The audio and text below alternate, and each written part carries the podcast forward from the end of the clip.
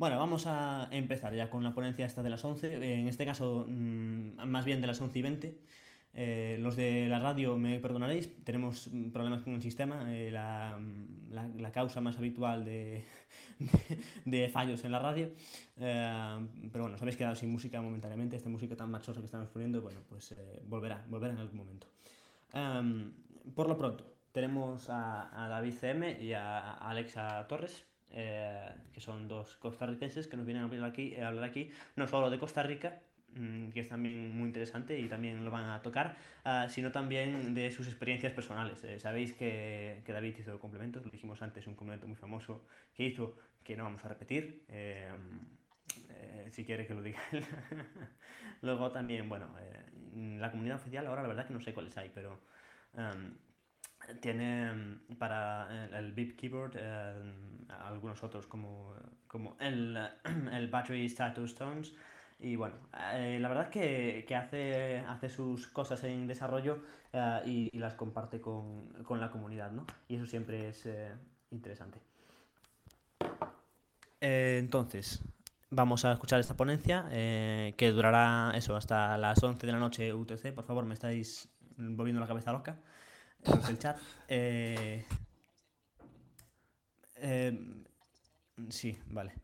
Eh, y bueno, eso. Eh, yo ya no hablo porque qué mejor que escuchar aquí a, este, a, a, David y Alexa con todo lo que nos tienen que, contar. Eh, Alexa, que bueno, luego tendrá que aclararnos esto, cómo es el tema este, cómo se lleva con Amazon y tal, ¿no? Creo que, creo que es un tema que deberíamos tocar, por lo menos en las preguntas, ya, ya, ya lo veremos. Eh, por lo pronto, vamos a escuchar, a ver qué nos cuenta. Creo que empieza David, ¿no?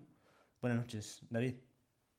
Ok, este, buenas tardes, buenas Bueno, si noches, empieza. Alexa, puede empezar, ¿eh? No os impongo nada. pero que tenía entendido que... Sí, sí, así lo habíamos coordinado. Entonces, bueno, comenzamos. Eh, bueno, como ya Iván les comentó, yo soy David de Costa Rica, eh, soy ingeniero en computación del Tecnológico de Costa Rica y bueno, yo he estado involucrado con la tecnología desde bastante niño, en realidad, cuando estuve en la escuela. Y las, la institución de apoyo tenía ciertas computadoras con lectores de pantalla, es algo que eh, no se conocía en ese momento, la gente no sabía, incluso todavía es muy desconocido para muchas personas. Y entonces cuando yo tuve esa primera experiencia, yo quedé enamorado de las computadoras. Y, bueno, yo le, le- le dije a mis padres, necesitamos, eh, yo quiero una computadora y ellos hicieron todo el esfuerzo por, para conseguirme una. Mm, Bueno, mis papás son agricultores, no es como que tengan así una super condición económica. Y en ese tiempo, eh, un lector de pantallas era súper costoso. Entonces, bueno, alguien nos hizo el favor de supuestamente conseguirnos una licencia legal eh, que había sido cara, pero no tan cara como lo que normalmente costaba, porque decían que vendían, bueno, como cinco licencias y que si lo comprábamos entre todos salía muchísimo más económico. Hicimos la inversión, que en ese tiempo, bueno, eran como unos 200 dólares, y pasó como, no sé, tal vez una semana, y tuvimos problemas con la computadora, perdimos la licencia, y yo tuve que seguir usando eh, una versión demo de, de lector de pantallas. Yo esos 40 minutos que me daba el lector de pantallas los disfrutaba un montón y tenía que estar reiniciando la computadora a cada rato, pero no teníamos otra opción. Eh, bueno, ya después, tiempo después, pude otra vez volver a tener acceso a un lector de pantallas, pero cuando yo descubrí eh, la existencia de NVDA, me acuerdo que estaba ya por la versión 0.6 eh, para mí fue algo súper positivo. O sea, yo quedé encantado. Primero, porque era el primer lector gratuito y funcional que yo conocía. Habían otros lectores, pero este era eh, el que yo decía, sí, con este yo puedo trabajar y puedo sustituir a cualquier otro lector que esté utilizando en este momento. Y otra mm, razón por la que me encantó NVDA es que era portable. Bueno, sigue siendo portable si uno lo quiere así, Yo, bueno, en esos momentos en Costa Rica no había buenas conexiones a internet, entonces uno tenía que estar yendo a, a los, aquí le llaman cafés internet o algo así, cybercafés, eh, que son lugares donde le alquilan computadoras a uno y puede, pues, acceder. Em, entonces, cuando yo usaba esas computadoras, no podía, era muy problemático porque, mm, por ejemplo, instalar un JAWS eh, y con todo el tema de las licencias y demás, era muy complicado. Eh, Los administradores tenían las computadoras congeladas, que si uno las reinicia se borra todo lo que se instaló. Y bueno, cuando yo tengo acceso a un lector de pantallas portátil que solo que simplemente llevo en mi pendrive, era súper útil, podía usar cualquier computadora que yo quisiera. Y bueno, ahí fue otra súper ventaja que yo encontré. Tenía un inconveniente, un pequeño gran inconveniente, y era la voz. Mm, Bueno, todo el mundo sabe que eh, la voz integrada en NVDA por defecto es eh, Speak. Ahora, bueno, vienen ya las voces de OneCore que son bastante útiles y bastante eficientes, por eso eso se dio hasta este año. Eh, antes de eso, pues uno tenía que usar Speak y para mí era muy difícil. Entonces, eh, fue cuando tuve esta, mm, la idea de ver qué se podía hacer, porque yo efectivamente necesitaba otra voz y bueno, ahí fue cuando tuve la iniciativa de desarrollar eh, este, un controlador que inicialmente fue para Eloquence y se logró. Y hice el desarrollo con NVDA. Yo puedo decir que yo con NVDA aprendí a programar en Python, eh, creando este driver. Eh, pasamos por toda la mm, etapa de pruebas. Mucha gente estuvo dispuesta a colaborar. em, buscamos el método para que esta librería pudiese ser portable. Y bueno, luego intentamos ver qué se podía hacer para integrar en, en NVDA y fue cuando nos dimos cuenta que Eloquence, aunque era una librería que cualquiera podía usar, eh, el SDK estaba disponible, que es el mismo que el de IBM TTS, que es el mismo que usan los drivers para el IBM TTS en Linux, en Oralux, en el que viene incluido en, Boxing con sus librerías, es de código abierto, o sea, hay mucha documentación, pero el- en sí la librería de Eloquence no estaba permitido eh, usarla. Entonces, bueno, tuvimos que descartar ese proyecto que teníamos y eh, pasamos a desarrollar más bien para el sintetizador de, de IBM.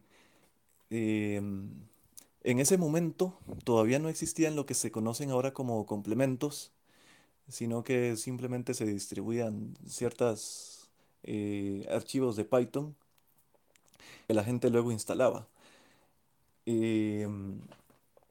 Entonces al principio no había como mucho orden eh, de quién, si alguien aportaba, hacía algún aporte, eh, la gente no sabía si se podía aportar al, al driver o no, si, si era seguro. Y em, en, esto es algo, un tema que a la fecha todavía no se tiene del todo claro. Muchos opinamos, eh, sin, ser eh, expertos en leyes, que en sí el driver de IBM TTS es legal, es legal escribir código para él, porque eh, la documentación es pública, porque existen, eh, como les comentaba antes, existen otros drivers de código abierto sobre los que uno puede basarse. Distribuciones de Linux incluyen es- este tipo de drivers. Entonces, sí, yo creo que cualquiera puede eh, usar el driver, cualquiera puede aportar, pero el inconveniente acá es que no podemos distribuir las librerías de, de Eloquence. Eso sí no es legal. Eh, si alguien quiere utilizarlas porque dio la casualidad de que el SDK de IBM-TTS es compatible con el de Eloquence, eh, pues corre por, bajo su cuenta propia, eh, pero nosotros no podemos meternos en, en, ese campo. Entonces, sí, lo mantenemos en desarrollo, tenemos un repositorio en GitHub, cualquiera puede seguir y, y, puede aportar, puede descargar el driver sin las librerías, obviamente. Eh, el driver no posee ningún hack ni nada que le permita buscar las librerías de Eloquence o cualquier otra eh, en la mm, computadora, sino que el, usuario mismo debe configurar las, las librerías que desee utilizar. Y bueno, esto es lo que tenemos. Eh, también consideramos la posibilidad de vender licencias de Eloquence pero eso al final lo, lo descartamos.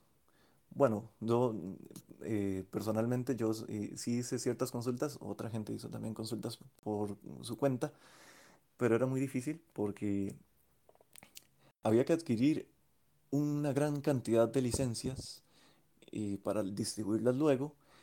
Eh, el monto se elevaba muy arriba, no, no me acuerdo en este momento si eran 3 mil o 6 mil dólares como mínimo. les diría, no lo tengo el dato aquí a mano, sorry. Y no es algo que uno como usuario eh, pudiese costearse.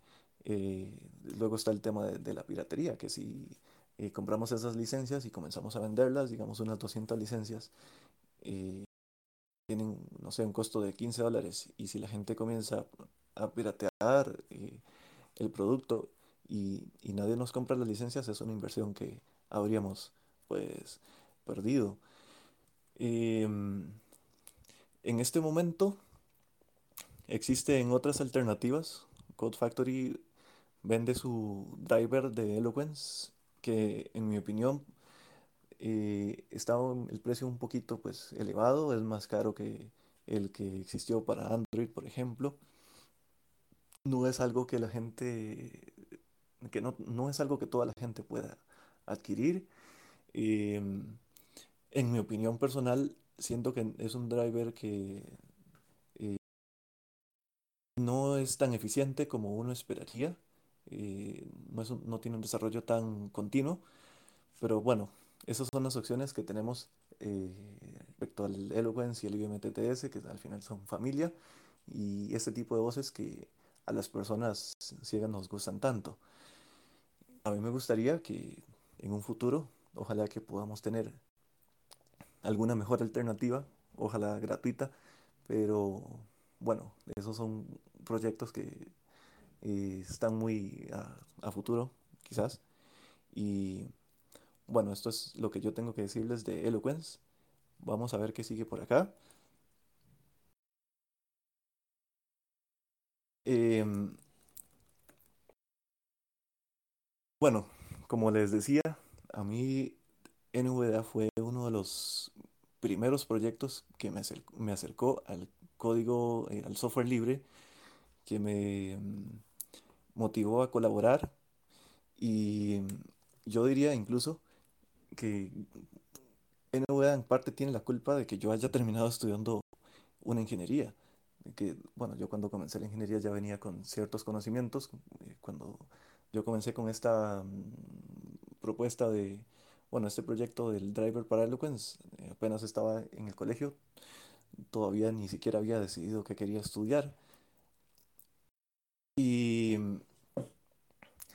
yo creo que uno de los mayores retos para las personas que utilizamos otros lectores de pantallas antes es la resistencia al cambio, la conocida resistencia al cambio que los desarrolladores siempre eh, tenemos en cuenta. El software como tal siempre va a generar dependencia. Entonces, los lectores de pantalla no se escapan de eso y nos generan dependencia. Y entonces, si estamos muy acostumbrados a un lector de pantallas y cambiamos hacia otro, sentimos que, no nos sentimos cómodos, que no nos gusta, que hay algo, pero es por esa resistencia al cambio. Em, Yo creo que esto es un, un problema que, bueno, tuvimos las personas que usamos lectores de pantallas eh, de pago sobre todo. Eh, yo esperaría, y de hecho he notado, por lo menos acá, que las generaciones más recientes de usuarios eh, que comienzan directamente con NVDA no tienen ese inconveniente. Y de hecho la dependencia se da hacia ambos lados. A, a mí en este momento me pasa que si yo voy a usar una computadora eh, con otro lector de pantallas, incluso con el mismo eh, que yo utilicé en un principio, me siento incómodo porque yo estoy acostumbrado a usar NVDA, ya soy dependiente de NVDA, pero la ventaja es que mi dependencia es de un software eh, gratuito, bastante eh, desarrollo.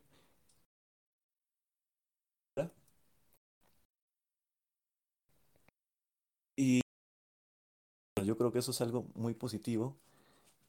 En mi opinión, NVDA está actualmente capacitado para satisfacer las necesidades de la mayoría de usuarios y las necesidades que tal vez no puedas eh, satisfacer en este momento al ser de código abierto, cualquiera puede eh, aportar su granito de arena, ya sea eh, por cuenta propia o pidiéndole a alguien más que, que lo haga, desarrollando pues las características que esa persona necesita que NVDA pues tenga. NVDA es un lector de pantallas que bueno, está muy, muy bien diseñado para ser modular, entonces es muy fácil hacer modificaciones mediante complementos, eh, incluso complementos que luego pueden llegar a ser parte del núcleo de, de NVDA si hay suficiente apoyo, si la gente, si hay mucha gente que desea esa característica. Entonces, bueno, yo en mi opinión pienso que no hace falta invertir en más lectores porque con NVDA lo tenemos todo. y si algo no lo tenemos, lo desarrollamos. Y las inversiones que hacemos en NVDA, sean donativos, sean contribuciones de código, sean eh, capacitaciones, lo que sea, eso queda para todos. No es algo que, no sé, compramos una licencia y solo me beneficio yo, nadie más, sino que, no sé, si yo dono 100 dólares, esos 100 dólares se utilizan para mejorar NVDA y al final son características que benefician a todos. Em,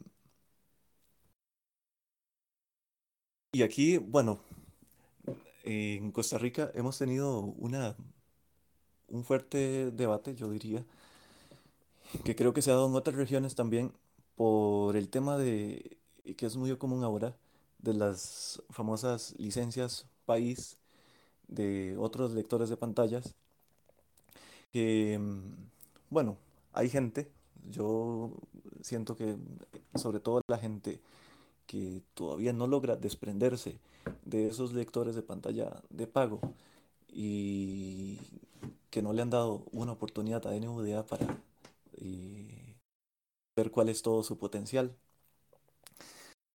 En mi opinión, invertir en ese tipo de licencias país no es necesario. O sea, con NVDA tenemos todo lo que necesitamos. Eh, ese tipo de inversiones que vamos a hacer en un lector de pantallas, que son sumas fuertes eh, de dinero, son bastante considerables, se pueden invertir en otras cosas, eh, en el mismo NVDA, ya sean en donaciones o en desarrollo. incluso si invertimos en desarrollo, pues podemos dar empleo al mismo, a los mismos, eh, eh, a la misma población nacional, pues. Y eso es algo que no se puede conseguir con una licencia país. Con una licencia país eh, invertimos en un lector de pantallas de pago que nos ofrece lo mismo o incluso menos que NVDA, que no hay un retorno de esa inversión al, país que no va a mejorar otras áreas, otras áreas débiles que tengamos. Eh, por ejemplo, acá en Costa Rica, yo siento que hace falta pues mejorar la infraestructura digital en términos de accesibilidad.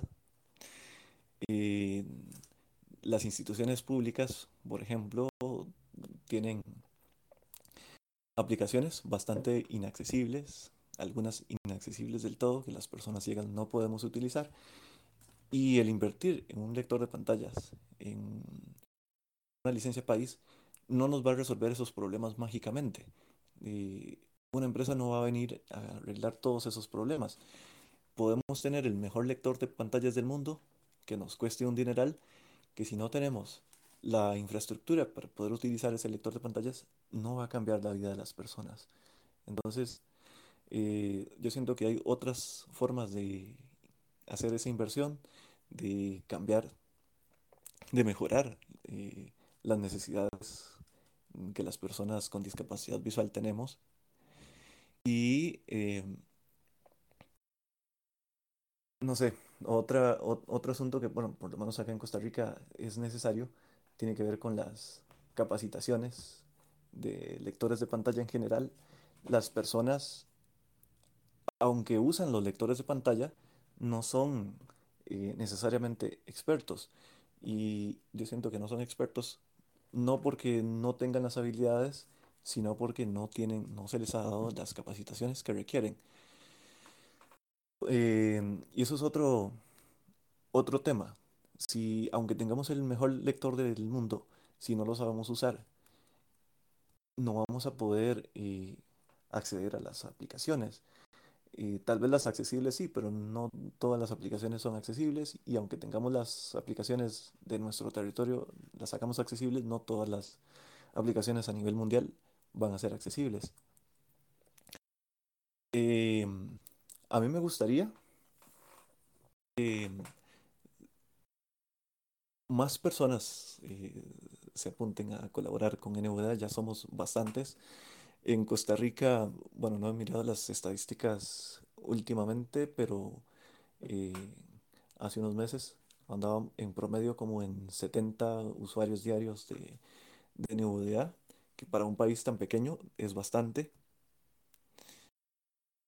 Eh, los desarrolladores de aplicaciones suelen utilizar NVDA como software principal para pruebas, porque es gratuito, porque es fácil instalarlo porque no modifica, eh, o sea, no hace modificaciones eh, extrañas en, el sistema. Que eso era algo que, por ejemplo, cuando yo estaba en la universidad me decían los profesores, eh, instalaron otros lectores de pantalla. Entonces dicen, no, es que instalar un lector de pantallas es como instalarle un virus a la computadora. Y no es así. Es que los lectores de pantallas que ellos instalaban, que no vamos a decir nombres, eh, eran tan eh, invasivos que entonces a ellos les generaba problemas. Em, si tenemos un lector de pantallas principal, es más fácil para un desarrollador hacer aplicaciones accesibles, porque los comportamientos de los lectores de pantalla no son eh, siempre iguales. Este año, eh, tras una encuesta que se realizó, por primera vez NVDA gana como lector de pantallas más popular. Y bueno, para mi opinión personal y satisfacción personal es algo muy positivo, algo que me tiene muy contento. NVDA mejora cada vez más. Y bueno, básicamente eso es lo que tenía que comentarles sobre el, tema de realidad aquí en, Costa Rica. Alexa ahora luego les va a comentar más. Yo voy a ver qué sigue por acá.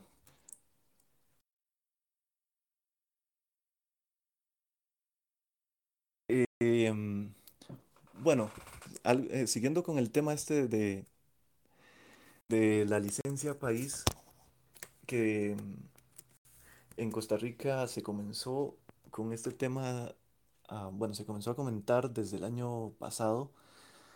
Eh, sentimos los usuarios en general que hay mucha desinformación o, no sé, falta de transparencia. Em, al principio se comenzó muy positivo, se nos realizó una, una consulta y creo que la consulta, bueno, en realidad se generó por cierta información que según ellos no debió haberse filtrado a nivel público. Y entonces, bueno, todo el mundo quería pues hablar de, de, qué tan conveniente era, de qué otras alternativas existen. Hicimos una, una reunión donde estuvimos eh, varios exponentes, entre ellos Alexa Torres y yo. Y mm, al final, pues, la respuesta hacia NVDA y, no hacia una licencia país eh, fue la que, la que tuvo más eh, acogida esa vez. Y sin embargo, después de esa reunión no volvimos a saber nada, no se nos dio ningún comunicado. Y todo el proceso de qué estaba pasando no se nos informaba y pues eso es algo que es muy triste. Eh, personalmente para mí es muy triste. A la fecha no, no se sabe cómo, cómo está la situación, eh, qué habrá pasado, si se puede lograr algún apoyo hacia NVDA, si, bueno.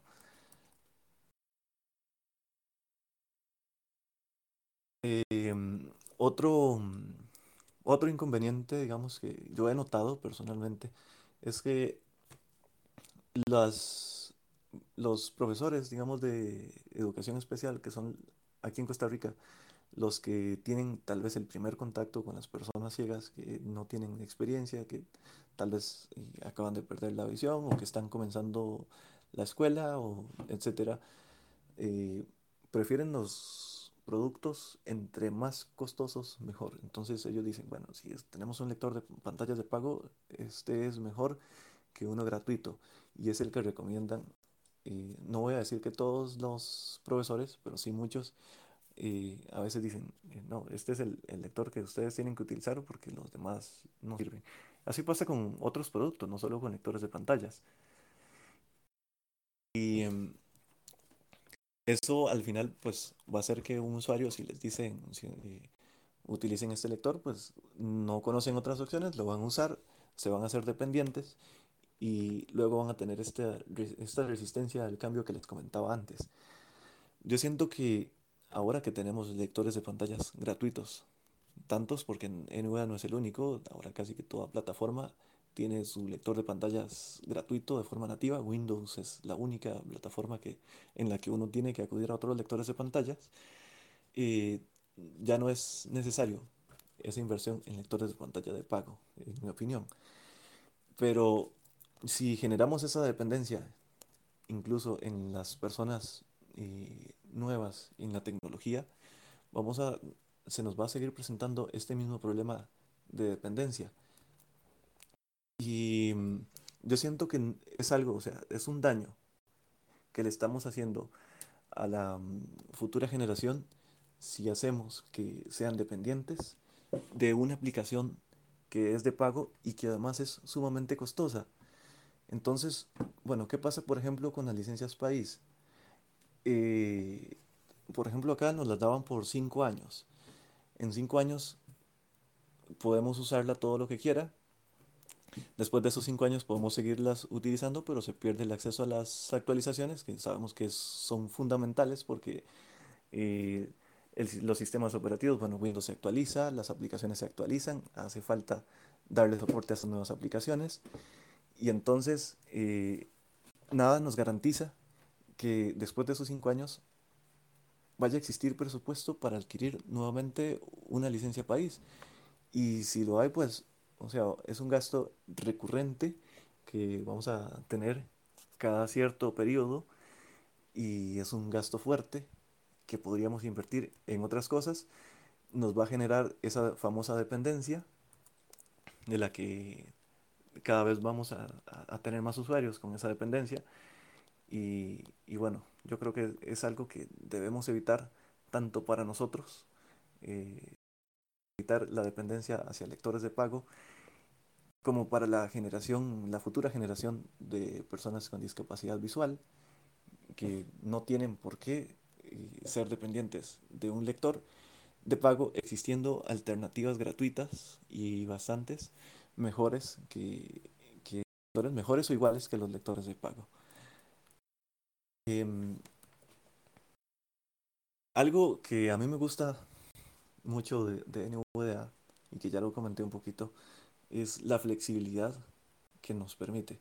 Yo creo que NVDA es uno de los lectores que tiene más flexibilidad para el usuario, eh, en términos de configuraciones, en términos de desarrollo. No es el único lector de pantallas que soporta complementos, pero en mi opinión sí es de los poquitos que tienen eh, un lenguaje de programación muy poderoso con el que podemos hacer muchas cosas, podemos hacer complementos muy chivas. Eh, y eso es algo que a mí me ha gustado mucho, que me ha resuelto muchas necesidades que antes no tenía resueltas con ningún lector de pantallas. Y bueno, así ha sido como he terminado desarrollando complementos como ya les comentaba Iván, eh, complementos para NVDA. El primero, como ya les comenté, fue el, este, el de IBMTTS, que al principio no era un complemento porque no existían, ya luego se convirtió en un complemento y, demás. Em, complementos personales que digamos, eh, como les doy un uso personal, pues no los, no los publico, no, no les encuentro sentido. Em, este, el que les comentaba mm, Iván, el de Beat Keyboard, fue un complemento que surgió a raíz de que, bueno, a veces yo estaba escribiendo y por alguna razón se me activaban las mayúsculas y no me daba cuenta. Entonces terminaba escribiendo todo el texto en mayúsculas y ya cuando me daba cuenta, yo, ay, qué torta, bueno, tengo que borrar y escribir otra vez.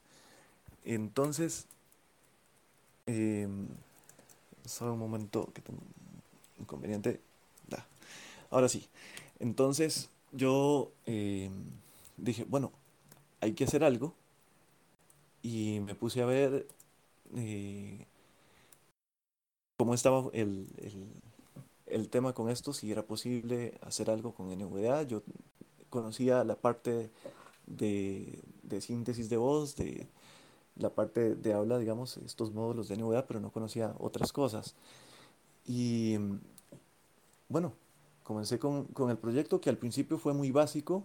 Al principio simplemente me decía si, si se activaban las mayúsculas. Me decía no, porque eso ya lo hice en NVDA, sino que me producía un, un BIP, que de ahí viene el nombre, Keyboard. Y, y ya, pero la gente se interesó y, la gente decía, bueno, no, es que esto es muy útil y ¿por qué no implementamos esto y esto y esto? Y al final con los aportes de todos fuimos metiendo más características.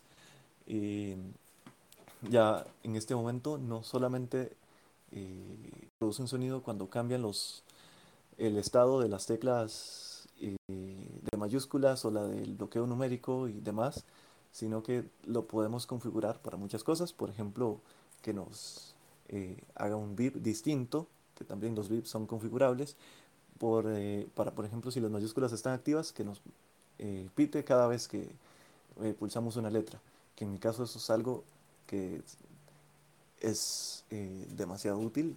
Si yo si me activo el bloqueo mayúsculas, me entero fácilmente que estoy escribiendo en mayúsculas. Y es algo que no tengo en otros lectores de pantalla. Em, ahora que estaba en, Brasil, por ejemplo, me sucedió algo muy curioso porque mi teclado no funcionaba y entonces, bueno, yo hice cierta configuración con este complemento y las letras que no funcionaban las configuré para que me avise cuando las presiono y entonces eh, pues fue una una salvada increíble que no hubiese podido hacer con ningún otro lector de pantallas porque no soporta tanta personalización. Y, y bueno, básicamente eso es en, en, resumen lo que me permite Beef Keyboard. Eh, ya muchos usuarios lo conocen y los que no, pues luego pueden preguntarme más al respecto. Eh, hay otros complementos ahí, por ejemplo este Power Status Notification, creo que es, ya ni me acuerdo el nombre, que lo que hace es producir un sonido cuando conectamos o desconectamos la, mm, la corriente en la computadora. Esto surgió porque yo tenía problemas con una computadora que a veces se desconectaba y no me enteraba. Y entonces, pues simplemente hice el complemento, que en realidad es bastante simple con NVDA, con otro lector probablemente no lo hubiese podido hacer tan fácilmente, y me ayudó montones. Em, luego estaba este de... Em, se me olvidó el nombre, el Phonetic Reading, que lo que hace es eh, leernos una, una descripción fonética del carácter cuando hemos estado en él tras ciertos, ciertas milésimas, ahí no sé, un segundo. Eso fue algo que, bueno, ya venía implementado en Android y que un amigo me dijo, pues sería útil tenerlo en NVDA. Yo no lo utilizo personalmente, no lo utilizo siempre, hay veces que lo activo y demás, pero recibí una, una respuesta muy positiva de la comunidad y eso es algo que me gustó mucho, porque eh, la gente, por ejemplo, me escribió una persona con problemas de audición que me dice, sí, es que esto era lo que yo necesitaba porque antes tenía muchos problemas para escribir cuando no estaba utilizando una línea braille y eso es algo que a uno como desarrollador lo motiva mucho. Entonces, bueno, yo siento que sí es, eh, o sea, esa, esa parte de, de retroalimentación, de saber que las cosas que uno hace funcionan, eh, es necesaria y es útil y a los desarrolladores nos motiva a seguir eh, haciendo cosas. en mi caso, pues yo espero que no sean mis únicos complementos. Por ahí tengo uno más que no, no y eso lo para otro momento. Bueno, yo creo que hemos hablado mucho, todavía queda mucho camino por recorrer, pero muchísimo. A mí me gustaría que, bueno, en primer lugar, tener incluso más usuarios, aunque ya somos muchos, me gustaría que hayan más usuarios, que hayan más aportes, que haya más acercamiento por parte de las personas ciegas hacia la tecnología, eh, no como usuarios, como espectadores, sino como desarrolladores, eh, no necesariamente ingenieros, pero sí con algún conocimiento para mm, poder transmitir a los desarrolladores, sean personas ciegas o, videntes, eh, las necesidades que ellos tienen. Porque a veces eso es un, en mi opinión, a veces es un, un inconveniente que se da, que tal vez las personas eh, desean algo, pero no saben cómo transmitirlo a los desarrolladores. Y si tuvieran ese conocimiento, eh, sería muchísimo más fácil. Como les digo, no es necesario que, que sean ingenieros necesariamente, pero sí con conocimientos de, de programación. Y bueno, eso es algo en lo que, en lo que estamos trabajando, eh, ya sea con, bueno, grupos, tenemos grupos de programación, estamos tratando de crear cursos o capacitaciones eh, en términos de, de programación dirigidas hacia personas ciegas.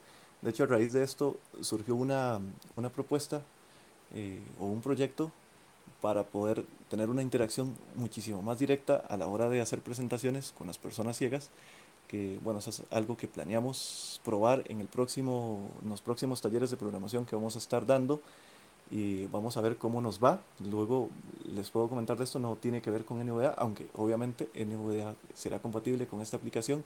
No es específicamente para lecciones de programación, sino que se puede utilizar para cualquier contenido de presentación en el que las personas ciegas eh, lamentablemente nos perdemos eh, muchas cosas.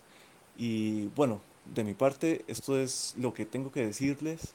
Eh, luego si tienen preguntas al final pueden hacerlas. Voy a, a cederle el turno ahora a Alexa Torres, que también es una experta en muchos temas de tecnología y accesibilidad y bueno, vamos a ver qué tiene que contarnos.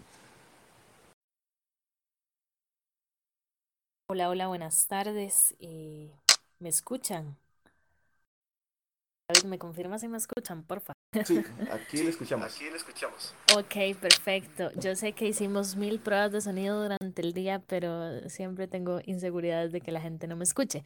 Pero bueno, este, A ver, gracias por estar acá. Buenas tardes Latinoamérica, buenas noches España. Mi nombre es Alexa Torres, como ya David lo ha repetido en algunas ocasiones.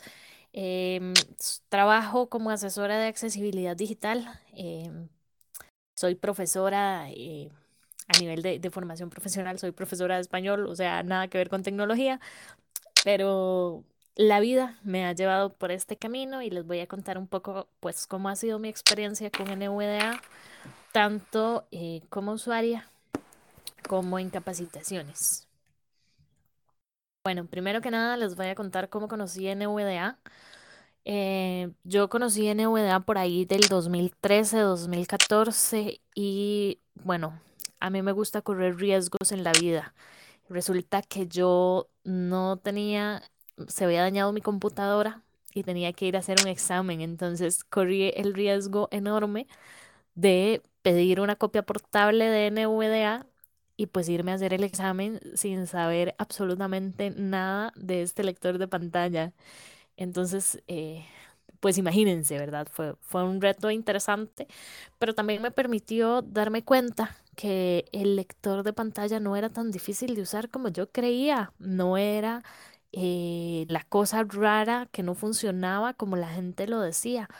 Entonces, em, ya después, cuando reparé mi computadora y bueno, no, esa, esa, vez había tenido que comprar computadora nueva, ya no estaba para reparaciones.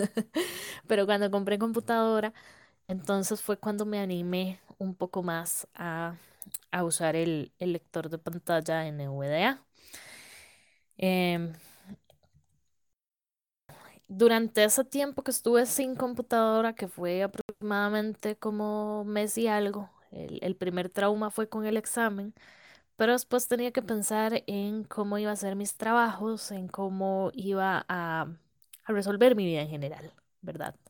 Entonces, eh, de nuevo, la copia portable fue mi salvación porque yo andaba una copia portable en un dispositivo USB Aquí les llamamos llave malla por aquello. Entonces andaba la copia en una llave malla y podía utilizar cualquier laboratorio de la universidad, podía eh, usar cualquier computadora, incluso la compu de mis amigos, la compu del profe que me la prestó para hacer el examen. Y eso fue una de las cosas que a mí me gustó muchísimo de NVDA, que yo podía llevar el lector conmigo, ¿verdad? Y no tenía que estar eh, pues ahí, digamos, eh, amarrada a una computadora, por decirlo así. También me gustó mucho de NVDA que, que es muy liviano, es decir, eh, yo lo podía guardar en cualquier dispositivo de almacenamiento sin que me quitara tanto espacio. Eh, y a la hora del arranque, eh, de iniciar, pues iniciaba muy, muy rápido. Entonces, esas son como cosas que, que fueron que me que hicieron más bien que me fuera acercando al lector y me fuera pues enamorando un poco del lector. Más adelante, por cuestiones de trabajo, inicié, vamos a ver, a pesar de que cuando compré la compu nueva, instalé NVDA y todo, tenía el otro lector eh, ahí como en respaldo, ¿verdad? Porque siempre existe como este miedo de que qué va a pasar, de que si no me funciona, de de todo, ¿verdad? Entonces tenía el otro ahí como respaldo, pero no lo estaba eh, usando tanto.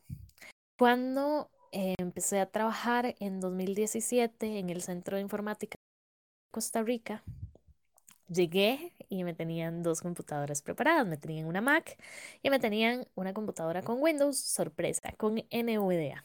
Por supuesto, es software libre. La Universidad de Costa Rica promueve la utilización de software libre y de hecho eh, mi primer trabajo en mi primer proyecto en la universidad fue trabajar con la oficina de migración a software libre. Entonces era un poco contradictorio que eh, utilizara otros lectores de pago. Eh, iba a estar en contra de, de, las políticas de la universidad. Em, dentro de las tareas que tenía asignadas en el centro de informática, eh, hubo una en específico que, que, quería comentarles, que fue la parte de hacer un análisis de accesibilidad en procesadores de texto. Entonces analizamos el procesador de texto de Microsoft, que es pues el Word que, conocemos, ¿verdad? Comúnmente, em, analizamos el procesador de texto de LibreOffice y de OpenOffice. Los analizamos los tres con NVDA. Eh, analizamos estructura y navegación, analizamos eh, toda la parte de contenido, la parte de acceso a los diferentes eh, menús y barras de herramientas. Tuvimos todo este proceso de análisis con NVDA. Pero al final nos surgía la duda de si realmente era accesible o si realmente la accesibilidad dependía más del lector de pantalla o del software propiamente. Entonces, eh, lo que hicimos fue que em, empezamos a hacer un estudio comparativo con el otro lector de pantalla de pago, que es el JOS.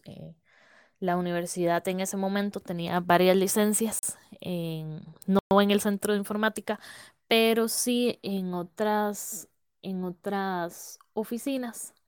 Y así fue como lo trabajamos. Al hacer este estudio, de las principales conclusiones es que no hay mayores diferencias entre un lector de pantalla y otro. Es decir, lo que puedo hacer con NVDA en un procesador de texto lo puedo hacer con JOS.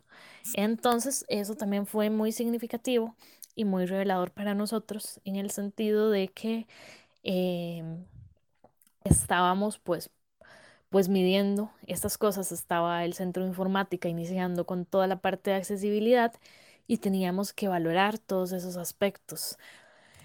Em, dentro de em, otras funciones que desarrollaban el centro de informática, también hacía eh, pruebas de usuario en plataformas y sitios web. Y también eh, en algún momento eh, nos surgió la duda de por qué NVDA no leía ciertas cosas y pues hicimos la comparación y llegamos a la conclusión de que no era eh, culpa, por decirlo así, del lector de pantalla, sino que era culpa de, o más bien que el sitio web no cumplía con las características. Em, ¿Qué es lo que sucede? Ahora que David mencionaba la famosa licencia país. Eh, más adelante me voy a referir en profundidad a, la licencia país, pero por el momento les comento que ha sucedido entre... Eh, hay, hay muy mala información y hay muy mal manejo de la información y dentro de lo que se ha dicho de la licencia país es que el lector de pantalla vendría a solucionar los problemas de accesibilidad. Y bueno, por supuesto, quienes hemos estado un poco más involucrados en este tema sabemos que no es una cuestión de lector de pantalla, sino que más bien es pues una cuestión de eh, la programación de ese sitio web, ¿verdad? Entonces, eh, esas son afirmaciones un poco peligrosas en cuanto a, a, resolver los problemas de accesibilidad en el país, de accesibilidad web, porque de repente el gobierno puede decir, bueno, de si el lector de pantalla resuelve, compremos este que es más caro, que funciona mejor, que resuelva este lector de pantalla y nos olvidamos de todo lo que tenga que ver con accesibilidad web. Y bueno, pues la idea eh, no es esa, ¿verdad? Ok. Em, uno de los aspectos que más me gusta, los que más me he dedicado, eh, como toda una profe, es la parte de la en capacidad, muy, muy, muy poca información en temas de lectores de pantalla y de toda la parte de accesibilidad digital, mucho más, mucho, mucho más. Entonces, eh, he trabajado eh, también como capacitadora y he tenido la experiencia de capacitar eh, tanto a desarrolladores de sitios web eh, sin discapacidad visual como a personas con discapacidad visual. En, inicié de nuevo en el, centro de informática, que, era donde, donde fue como el primer trabajo en, en esta área, ¿verdad? Y pues hacíamos, hicimos una capacitación más bien a desarrolladores del mismo centro de informática, pero en el 2017 esta capacitación fue un poco más teórica, que es un lector de pantalla y, como, como una pincelada. Igual era poquito, eran creo que una o dos horas. Entonces eh, tampoco teníamos como tanto tiempo. Y bueno, eh, resulta que de repente yo seguía analizando sitios web y veía como que los desarrolladores no le daban tanta importancia a la accesibilidad, algunos, porque tengo que decir que trabajé con otros compañeros muy, muy buenos. Eh, no, no se incluían tantas características y yo decía, bueno, tal vez fue que no hubo una vinculación eh, más, más precisa con el lector de pantalla, ¿verdad?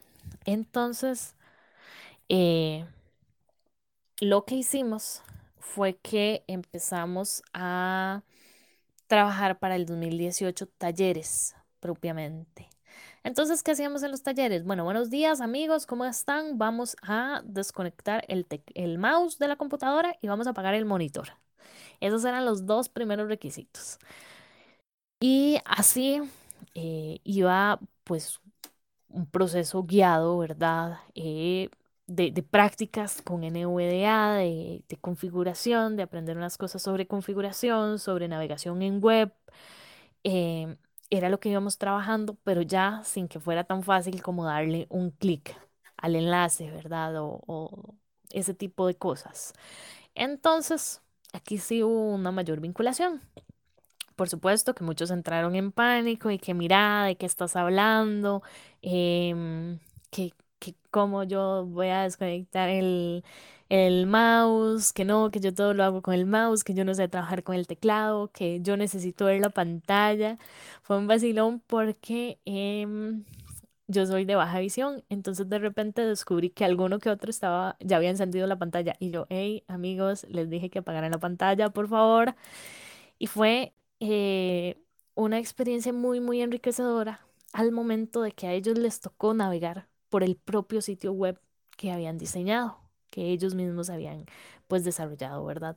Entonces ahí se dieron cuenta de, pues, de que realmente eh, a la hora de desarrollar sitios necesitábamos que los repensaran y pensaran en la accesibilidad desde el inicio y no como un parche más, como, como un aspecto más que cumplir en la lista. Ok, En estas capacitaciones eh, también funcionó mucho el romper estereotipos. Les cuento, por ejemplo, ellos eh, tenían la idea generalizada de que nosotros navegamos por sitios web y, en general por toda la computadora solo con el, tabulador, la tecla Tab. Entonces, bueno, pues, ¿qué sucedía? Que ellos estaban programando en función de eso. Y este, y bueno, ya sabemos muchos y muchas que no es así, que navegamos más bien eh, utilizando este otros comandos. Si bien es cierto, el tab es súper importante, también utilizamos otros comandos. Entonces, el tab nos servía para navegar por controles, pero ellos entraban en pánico cuando iban navegando con tab y no pasaban por el texto plano, el texto simple, ¿verdad? Eso, eh, bueno, fue uno de los estereotipos. Otro de los estereotipos es que ellos eh, creían que el lector de pantalla me va diciendo a mí eh, de qué color es la fuente y todo lo demás. Entonces, de repente, en estas letras azules hay que darle clic. No, no, no, no, un momentito. ¿Cuáles son esas letras azules, verdad? ¿Cómo llego ahí? Porque también creían que si que el lector de pantalla eh, hacía una, podía hacer una navegación eh, como la que hacen los ojos, ¿verdad? Que, que, ven los elementos más llamativos con más colores y que pueden desplazarse del centro hacia los lados de manera rápida en cuestión de microsegundos y a veces sabemos que más depende de la configuración del sitio, eso para nosotros con lector de pantalla puede ser un poco más lento. Luego, como les comenté, el asunto con el mouse, ¿verdad? Eh, o el ratón, ellos creían que nosotros eh, por lo general utilizamos ratón y hacemos clic. Entonces, de repente hay funciones del sitio web que no se podían activar con el teclado. Y eso fueron cosas que ellos eh, se fueron dando cuenta durante las la capacitación, ¿verdad? Esta capacitación también se hizo un poco más personalizada para el, la oficina de recursos humanos de la universidad, puesto que iban a empezar un proceso de con discapacidad. Necesitaban también hacer pruebas psicométricas, hacer una serie de evaluación en las que necesitaban estas herramientas un documento más accesible, por ejemplo, o una prueba más accesible. Em, en términos generales, yo creo que en esta experiencia con desores destaco la importancia de que ellos el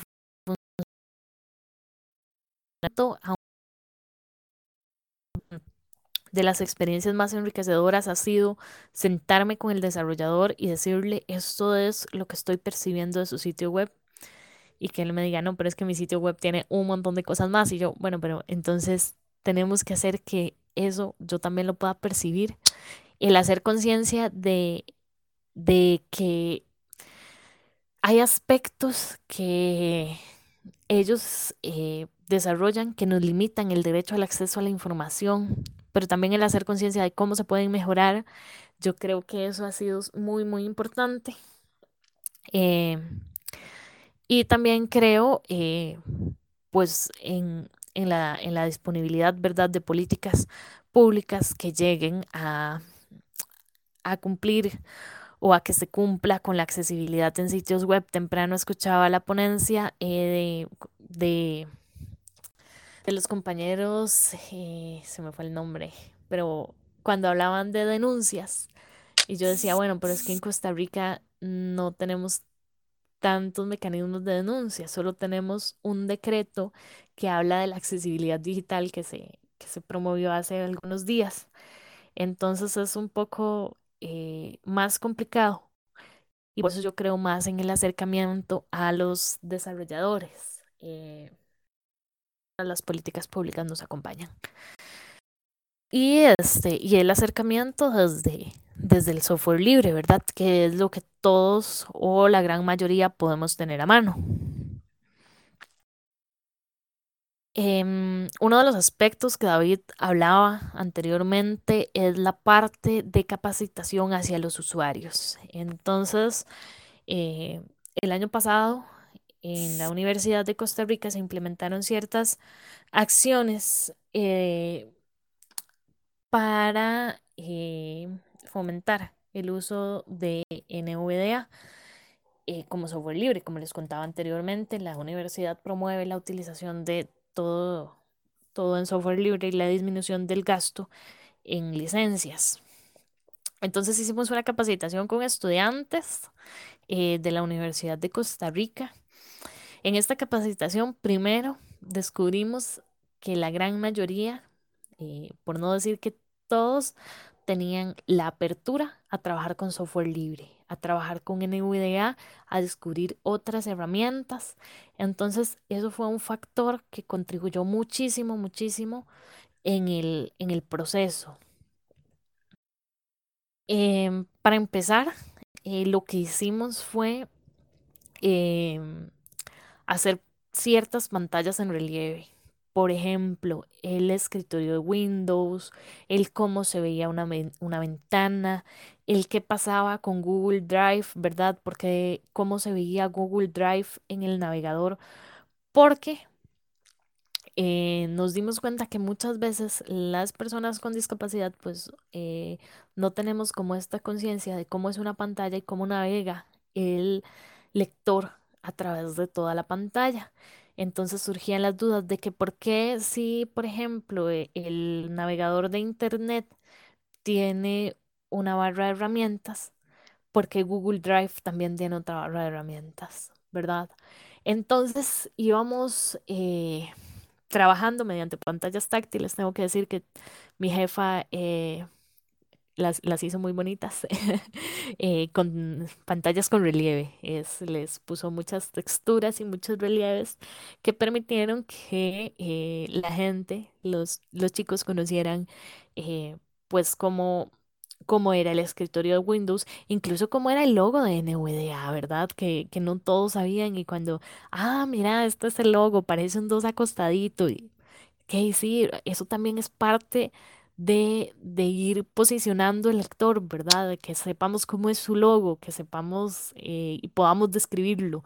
Es el, el programita que se ve con tal imagen. Entonces, después de eh, reconocer estos elementos básicos de Windows, pasamos un poco más a reconocer la configuración del lector de pantalla, ¿verdad? Eh,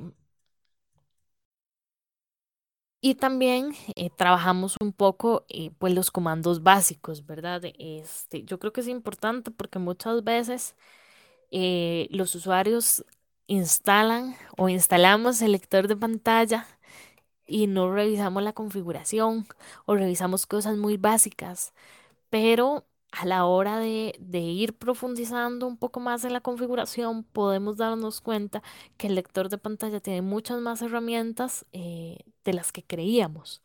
Entonces, eh, ese proceso también fue muy enriquecedor. Y este, y la, la el trabajo con Google Drive, ¿verdad? Que fue una de las cosas que los usuarios eh, nos solicitaron en la capacitación, que vamos a ver, las herramientas de Google Drive son herramientas que se utilizan demasiado, demasiado en la universidad para hacer trabajos en grupo, para compartir archivos con los profesores o que los profesores no pero muchos no sabían cómo utilizarlas. Entonces de repente teníamos dificultades de que los compañeros decían, bueno, vamos a hacer un trabajo en grupo y vamos a compartir el documento por Google Drive. Ok, ¿cómo accedo yo con NVDA a Google Drive? Entonces tuvimos una capacitación específicamente para hablar de Google Drive, de cómo navegar, de cuáles son las herramientas disponibles, cuáles son los comandos específicos para trabajar y cuál es la mejor forma de trabajar con NVDA y Google Drive. Eso en cuanto a la capacitación con estudiantes de la Universidad de Costa Rica. Em, otra acción que se implementó el año pasado fue el cambio de lectores de pantalla. Acabo de hacer una contextualización. En la Universidad de Costa Rica existe el programa de bibliotecas accesibles para todos y todas, eh, BAT por, por sus siglas, ¿verdad? En el BAT, además de hacer digitalización de materiales, hay equipos disponibles y adaptados para las personas con discapacidad. Entonces, tenemos computadoras con lectores de pantalla, tenemos eh, magnificadores de pantalla y otras herramientas. Antes había máquina Perkins, pero ya casi nadie las utiliza, que son las máquinas para escribir en braille. Em, y también hay espacios pues disponibles y acondicionados para que personas con discapacidad puedan llegar a estudiar a estos sitios. En este programa, eh, las computadoras que había tenían que actualizar la licencia de lector de pantalla. Entonces, em, se nos hizo una consulta a las personas con discapacidad visual de qué era lo que requeríamos. Y este también eh, que, se podía mejorar en el, en el programa. A partir de esta consulta, nos reunimos las personas con discapacidad eh, que estudiábamos en la UCR en ese momento y decidimos que en vez de invertir en una licencia de un lector de pantalla tan caro, empezáramos a utilizar software libre, que ya de por sí la mayoría lo estábamos utilizando en nuestras computadoras personales. Entonces, esa fue la sugerencia y se sugirió que se comprara el paquete de voces que incluye la voz de, pues la tradicional voz de Eloquence, ¿verdad? Que, que es la que a muchos nos, nos queda un poco más cómodo. Eh, ¿Qué encontramos en estos procesos? Bueno, de nuevo, que hay una falta de información terrible, a pesar de la buena disposición de los, los y las funcionarias del programa de bibliotecas, había cierto miedo, porque había un mal manejo de, la información en el sentido de que aquí voy a hacer una pausa y les voy a pedir que por favor eh, se sienten, respiren profundo eh, y se agarren de la silla porque se podrían caer. Yo también casi me caigo de espaldas cuando me dijeron que eh, uno de, las, de los temas que les preocupaba era que habían asegurado que el lector de pantalla NVDA iba a dejar de funcionar en dos años. Entonces imagínense, ¿verdad? Eh, ya nos quedaría solo un año. Y este montón de estereotipos, ¿verdad? Que el NVDA no se actualiza, que no funciona bien, que como es software libre, eh, incumple con algunos criterios de seguridad, eh, que no es bueno todavía. Hay gente que cree que el otro lector de pantalla es mejor que NVDA simplemente por ser de pago, ¿verdad? Entonces, eh, bueno, tuvimos que trabajar en buscar información, en ir rompiendo estereotipos y decirles, pues esperamos que NVDA sea un software para rato, ¿verdad? Que no sea en dos años. Em, y eh, también fue muy, muy importante en este caso el posicionamiento de los estudiantes, eh, la apertura que, que, tuvieron tanto los estudiantes como los funcionarios de la universidad, pero sí que hay un mal manejo a nivel general en Costa Rica hay un mal manejo de la información, eso sí existe y sí tenemos que trabajar. Creo que tenemos mucho, mucho reto por delante con eso, porque tenemos que seguir trabajando en ese sentido. Ok. Este.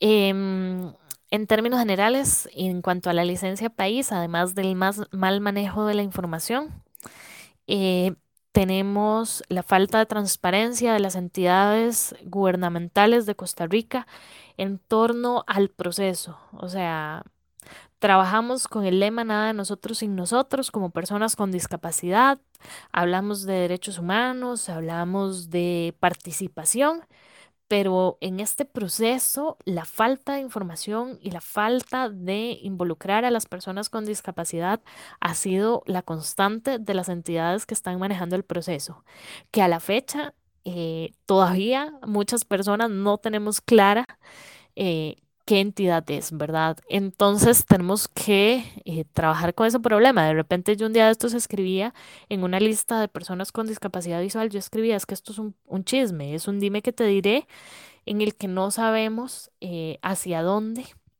estamos avanzando porque no tenemos información.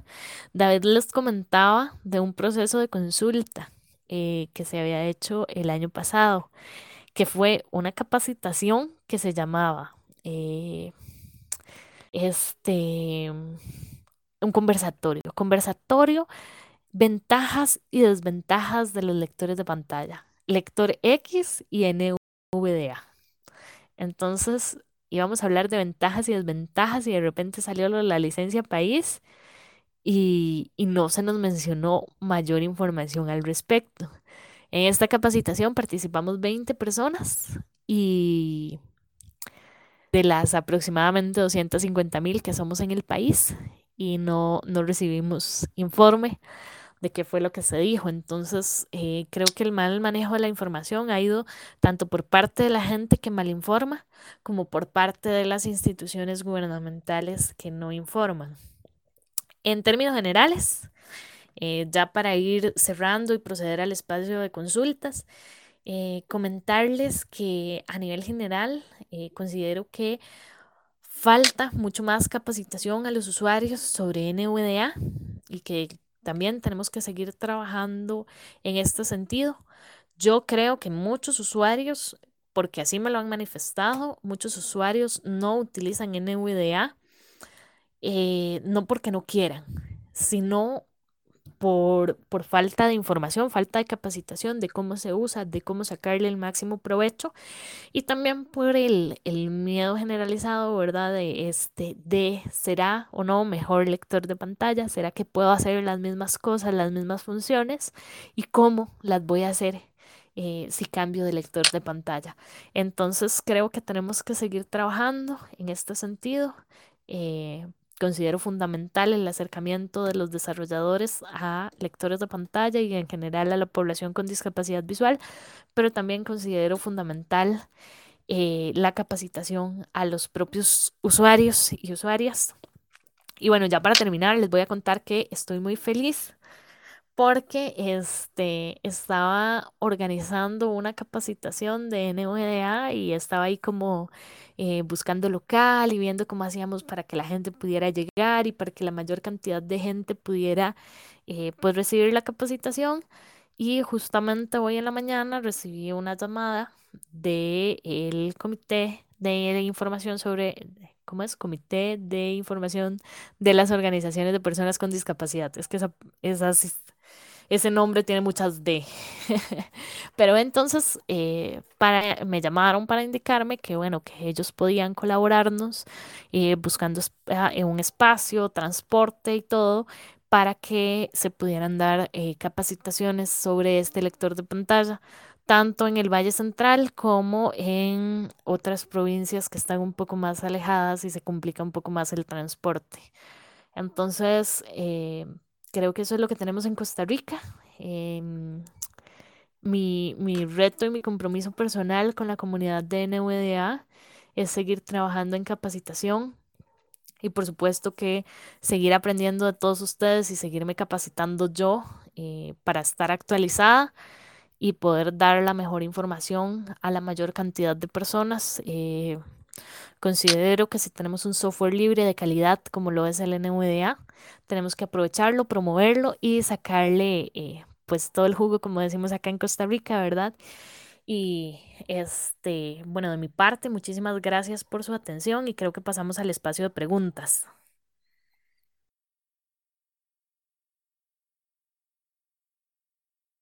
Eh, hola, antes de a mí me agregar notas Alexa daba y una de ellas es esta eh, cuestión de que eh, está bien. Si metemos, si decimos a las instituciones utilicen NVDA, genial. Pero tenemos que recordar que NVDA no, no se mantiene solo. No es algo que, que genere recursos propios. Entonces, eh, yo creo que también cuando intentamos eh, hacer que las instituciones adopten NVDA, deberíamos eh, decirles, bueno, si usemos NVDA, nos estamos ahorrando dinero, estamos metiendo un lector de pantallas excelente, pero contribuyamos de alguna manera, ya sea con desarrollo, si es que la institución cuenta con desarrolladores, que se puede hacer perfectamente al ser de código abierto, o con donaciones, ¿verdad? De distintas maneras, porque eh, se mantiene a raíz de eso, a raíz de colaboradores, de donaciones y demás, que si no fuera por eso, eh, no tendríamos eh, un lector de pantallas tan bueno. Otra cosa que, ah, bueno, yo quería comentar es sobre la accesibilidad. No sé si hay desarrolladores por acá o si hay desarrolladores videntes que nos escuchan, que espero que sí. Bueno, hay gente que dice, no, es que la accesibilidad es muy costosa y no podemos eh, darnos ese, ese, lujo de invertir accesibilidad en una aplicación. En mi opinión, la accesibilidad, si se gestiona desde el principio, eh, no tiene costo. O sea, no debería costar más que desarrollar una aplicación cualquiera. Ya debería estar implícito en, la aplicación. Si tenemos que meter accesibilidad después, entonces, pues sí va a costar bastante porque ya implica un cambio eh, bastante fuerte en una aplicación, no siempre, pero puede pasar. Entonces yo creo que lo ideal es trabajar con la accesibilidad desde el principio y bueno, yo estuve eh, trabajando como desarrollador en, en, el Tecnológico de Costa Rica, es algo que yo siempre les, les, les mencioné y que es muy difícil a los desarrolladores hacerles entender. Eh, que es, esa parte es necesaria. Eh, sí es necesario también, y de hecho es la, falta de información es, es grave eh, hacia los desarrolladores en, en, términos de accesibilidad, hace falta capacitación. Una vez un, un señor que sabe bastante de accesibilidad decía que eso se puede dar en unos pocos días, no sé, una semana, por ejemplo, o menos.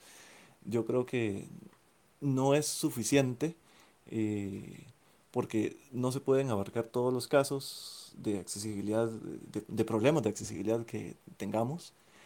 Y, y bueno, em, yo eh, también quería comentarles que, bueno, antes les, les comenté esto del taller de, de programación, se va a realizar pronto. Es un taller de programación dirigido hacia mm, usuarios de NVDA porque no podemos abarcar eh, muchos lectores de pantalla como no se comportan igual y no queremos pues, tener contratiempos ni demás. Em, entonces, bueno, para los usuarios de Costa Rica, eh, espero que se apunte bastante gente, van a poder aprender muchísimo y van a poder probar esta aplicación que estoy desarrollando para poder interactuar con bastantes usuarios a la vez, em, que va a ser, bueno, la, la, primera prueba. Vamos a ver si, si la pasa o si no funciona, o qué pasa. Y lo último que yo quería decirles es que NVDA tiene un sistema de certificaciones. Eh, cualquiera que se sienta capaz puede seguirlo, certificarse. Eh, hacer el examen no tiene costo. Luego ya lo que es la comprar la certificación, eso sí, pero no es cara, creo que andaba como en unos, mm, desmiento, pero creo que era como unos 75 dólares americanos, por ahí más o menos. Y creo que es importante eh, tenerla para los usuarios. Bueno, primero que estamos colaborando con NVDA de cierta manera. Segundo que tenemos una certificación que nos dice que sabemos usar NVDA, que eh, podemos transmitir ese conocimiento. Y bueno, básicamente eso es. Entonces de mi parte creo que podemos proceder con la sección de preguntas.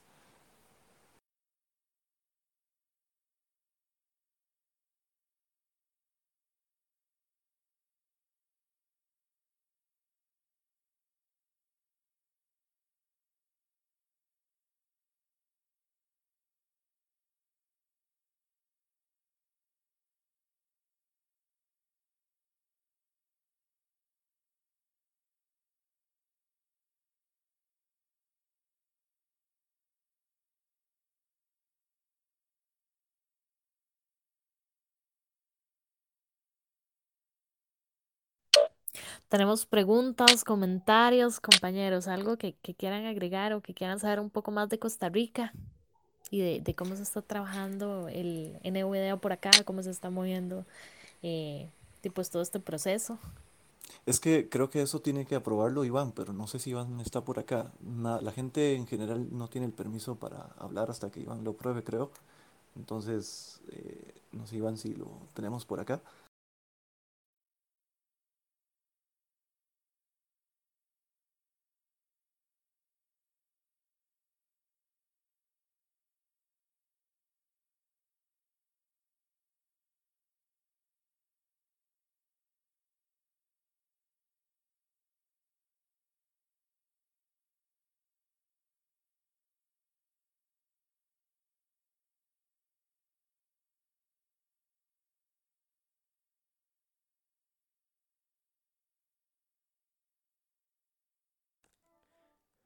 Vale, vamos a ver, esto es un poco chapuzas. Creo que sí me oís, ¿no?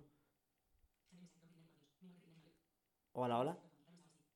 sí, te escuchamos. Eh, pues nada, Carlos, adelante. Si me, estoy un poco en la cueva, lo sé, pero no, no consigo otro modo de hablar. Eh, así que nada, Carlos, el micrófono es tuyo.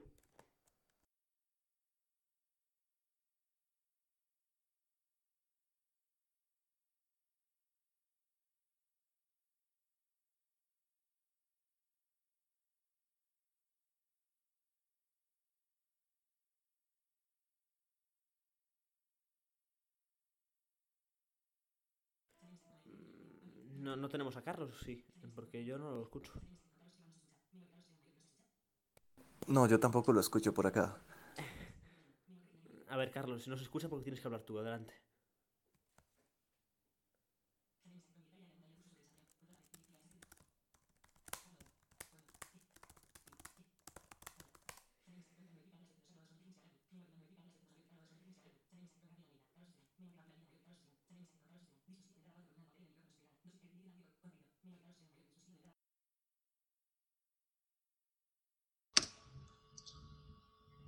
Hola, ahora sí me escuchan.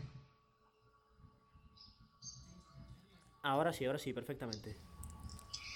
Vale, vale. Bueno, a mí me parece un muy buen trabajo esto de las capacitaciones y es muy bueno que la gente se informe. Eh, me surgía la pregunta, eh, ¿qué sintetizadores vos suelen usar en la capacitación con los desarrolladores y con cuál ellos se sienten cómodos siendo personas que ven? Eh, bueno, cuando yo di estas capacitaciones para desarrolladores, ya teníamos eh, las voces de, OneCore, ¿verdad? De, Windows 10. Entonces eso fue uno de los requerimientos cuando yo hablé con el compañero del laboratorio de informática y eso fue lo que le solicité, que fueran, que todas las computadoras tuvieran Windows 10 y tuvieran estas voces y realmente eh, son eh, con las que ellos más se sintieron cómodos. Respuesta. Con gusto. Adicionalmente, les comento que hace poco trabajé con una chica con discapacidad visual, muy, muy, muy joven, y me sorprendió eh, mucho que dijera que eh, la voz, este, pues la de la de IBM, ¿verdad? No le gustaba y que no le gustaban las, las de SAPI 5, sino que más bien la que le gustaba mucho era las de OneCore, entonces este, con esas son con las que ella está trabajando.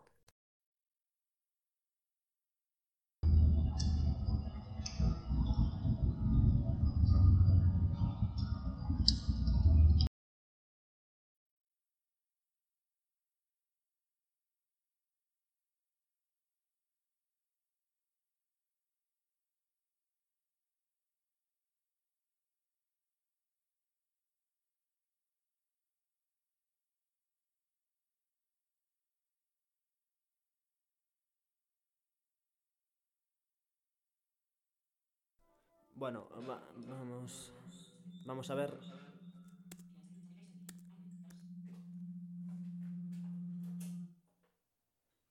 Vamos a ver, eh, como decía, vamos a ver si le abrimos a Félix. No sé qué problemas tenemos con el iPhone para hablar, pero bueno, a ver, a ver si, a ver si estoy. Félix, buenas tardes, buenas noches. Hola, ¿me oís?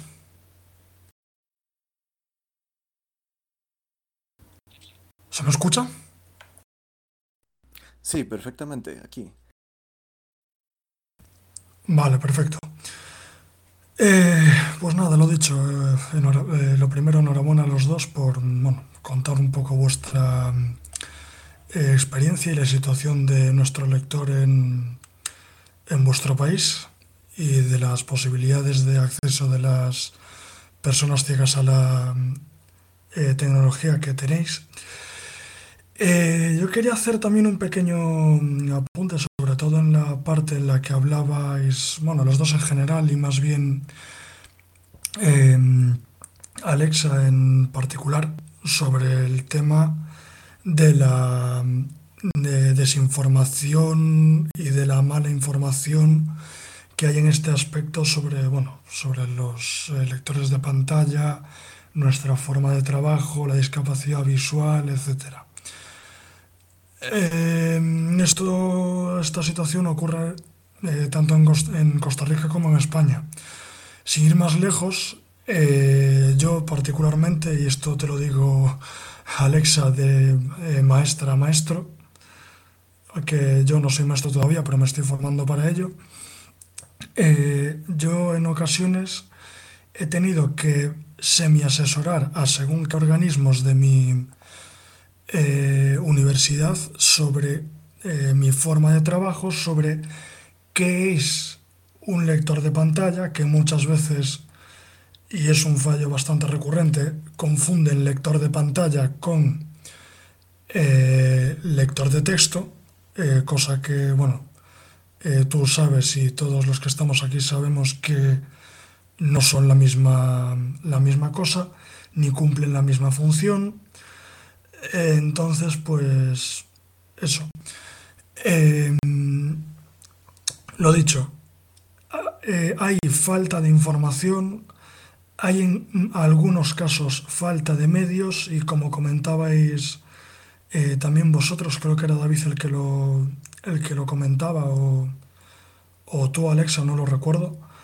Eh, falta de, bueno, vosotros le decís capacitación, yo le diría más bien de, de gente que quiera eh, especializarse en formar a generaciones futuras en lo que a accesibilidad y tecnologías de asistencia a personas con discapacidad se refiere, ya sea, ya sea de discapacidad visual o de otras discapacidades. Es una verdadera pena, es un inicio fantástico el que habéis tenido en, Costa Rica, eh, teniendo en cuenta vuestra situación eh, tanto inicial como la situación actual que tendrá el, país, que imagino que no será como aquí en España.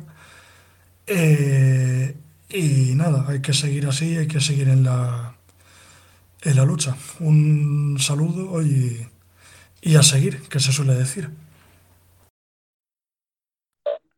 Bueno, pues muchísimas gracias por tu comentario. Este, pues sí, creo que eh, también a veces confunden el lector de pantalla con el asistente de voz tipo, tipo Alexa, decía ahora Iván. el de Amazon o otros como, como que Google o Cortana, etcétera. Y este también tenemos que empezar por informar desde ahí, ¿verdad? A veces eh, informamos de que es un lector de pantalla. Eh, a veces casi que hasta la persona que nos encontramos en la calle y nos pregunta, ¿y cómo usa el celular? ¿Y cómo usa la computadora? ¿Y cómo estudia? ¿verdad? Entonces, eh, creo que tenemos que trabajar en eso, en seguir pues informando a la población en general y en, y en, en particular a las personas con discapacidad visual. Yo quería agregar mientras llega otra pregunta, no sé si hay, eh, que una de las cosas que pasa eh, con esto de los lectores de pantalla, eh, que pasó en mi universidad, es que, bueno, yo cuando entré les dije, no hace falta que compren ningún lector de pantallas, yo utilizo un lector de pantallas gratuito que podemos instalar en las computadoras, que podemos contribuir con él, pero cuando compraron una impresora, el mismo eh, señor que vendía las impresoras también distribuye licencias de, de, de JAWS y entonces eh, al final compraron un lector de pantallas también, y cosa que no era necesaria y lo hicieron con toda la buena intención, eh, pero tal vez sin, sin consultar. Y bueno, yo creo que eso es algo que pasa mucho. NVDA no tiene una empresa que ande ofreciendo eh, ese lector por ahí, porque es un lector gratuito, no se vende. Entonces, bueno, eso pasa mucho y algo más tenía que decir, pero se me olvidó. Bueno, yo agregaría en ese punto, David, que en ese caso eh, los promotores del lector de pantalla tenemos que ser nosotros, los mismos usuarios, ¿verdad? Primero, eh, porque vamos, y se me olvidó decirlo en, la parte que tenía preparada, seguramente porque no lo apunté, pero eh, pues ahorita Costa Rica está viviendo una situación de, crisis económica. No podemos andar ahí, este, que, las instituciones les ofrecen y, gastan dinero de manera innecesaria si tenemos otros recursos. Eh, libres eh, que tal vez sí eh, podemos aportar muchísimo, ya sea en horas de desarrollo, ya sea con donaciones, pero que no le van a implicar necesariamente un gasto a la institución tan elevado como si lo haría eh, un lector de pantalla pues de pago, ¿verdad? Y esto también es una oportunidad, el NVDA ha dado una oportunidad de, fuente de empleo a la población con discapacidad visual, puesto que muchas veces eh, se trabaja, digamos, eh, o se consigue un trabajo o no se consigue un trabajo dependiendo de las adaptaciones que haya que hacer porque tal vez la institución no tiene el presupuesto o no quiere sacar el presupuesto para eh, una licencia tan cara, o tal vez la, institución tiene eh, pues políticas de trabajar con software libre y este y eso ha permitido o el NVDA ha llegado a hacer que muchas personas puedan llegar y presentarse a una entrevista de trabajo y cuando les pregunten cuáles son sus adaptaciones, cuáles son sus requerimientos, instalar un software libre en una, en una computadora. y, así pues obtener un, un, empleo. Entonces yo creo que también es, es promoverlo, es, es hacerle ruido, hacerle bulla, como decimos acá en Costa Rica, desde nosotros como, como usuarios.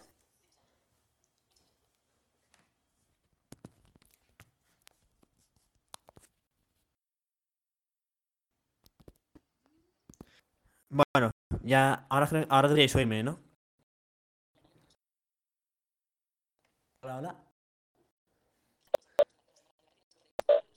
Sí, te escucho. Ya, ya he entendido por qué no me iba con el iPhone, era elemental, pero bueno. Eh, vamos eh, por Juan Carlos, antes de que se lo lleve el sueño a la cama. Eh, adelante, Juan Carlos. Vuélvenos a explicar de la forma tan buena que nos explicas tú todo, así que no, no nos queden luego dudas la pregunta que tienes.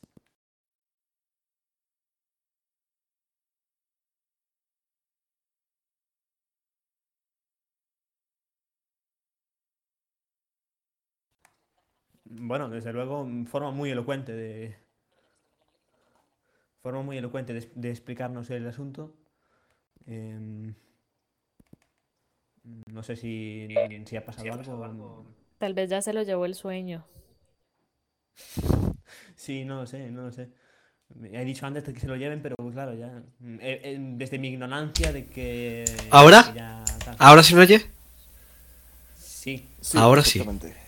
Estaba silenciado y no me había enterado, lo siento. Eh, decía que ha sido una conferencia estupenda, eh, que me ha gustado mucho. Y quería hacer dos preguntas. Una es la siguiente. ¿Cómo está el, eh, uso de la tecnología los, los lectores de pantalla en la educación primaria, es decir, en los niños ciegos? Y la segunda, ¿hasta qué punto la, la juventud ciega, sobre todo porque, bueno, a ver, las personas mayores eh, es más, mucho más complejo, ¿no? Pero hasta qué punto, sobre todo, la juventud ciega allí en Costa Rica se implica en querer aprender y en querer que todo esto del, del uso de lectores de pantalla avance?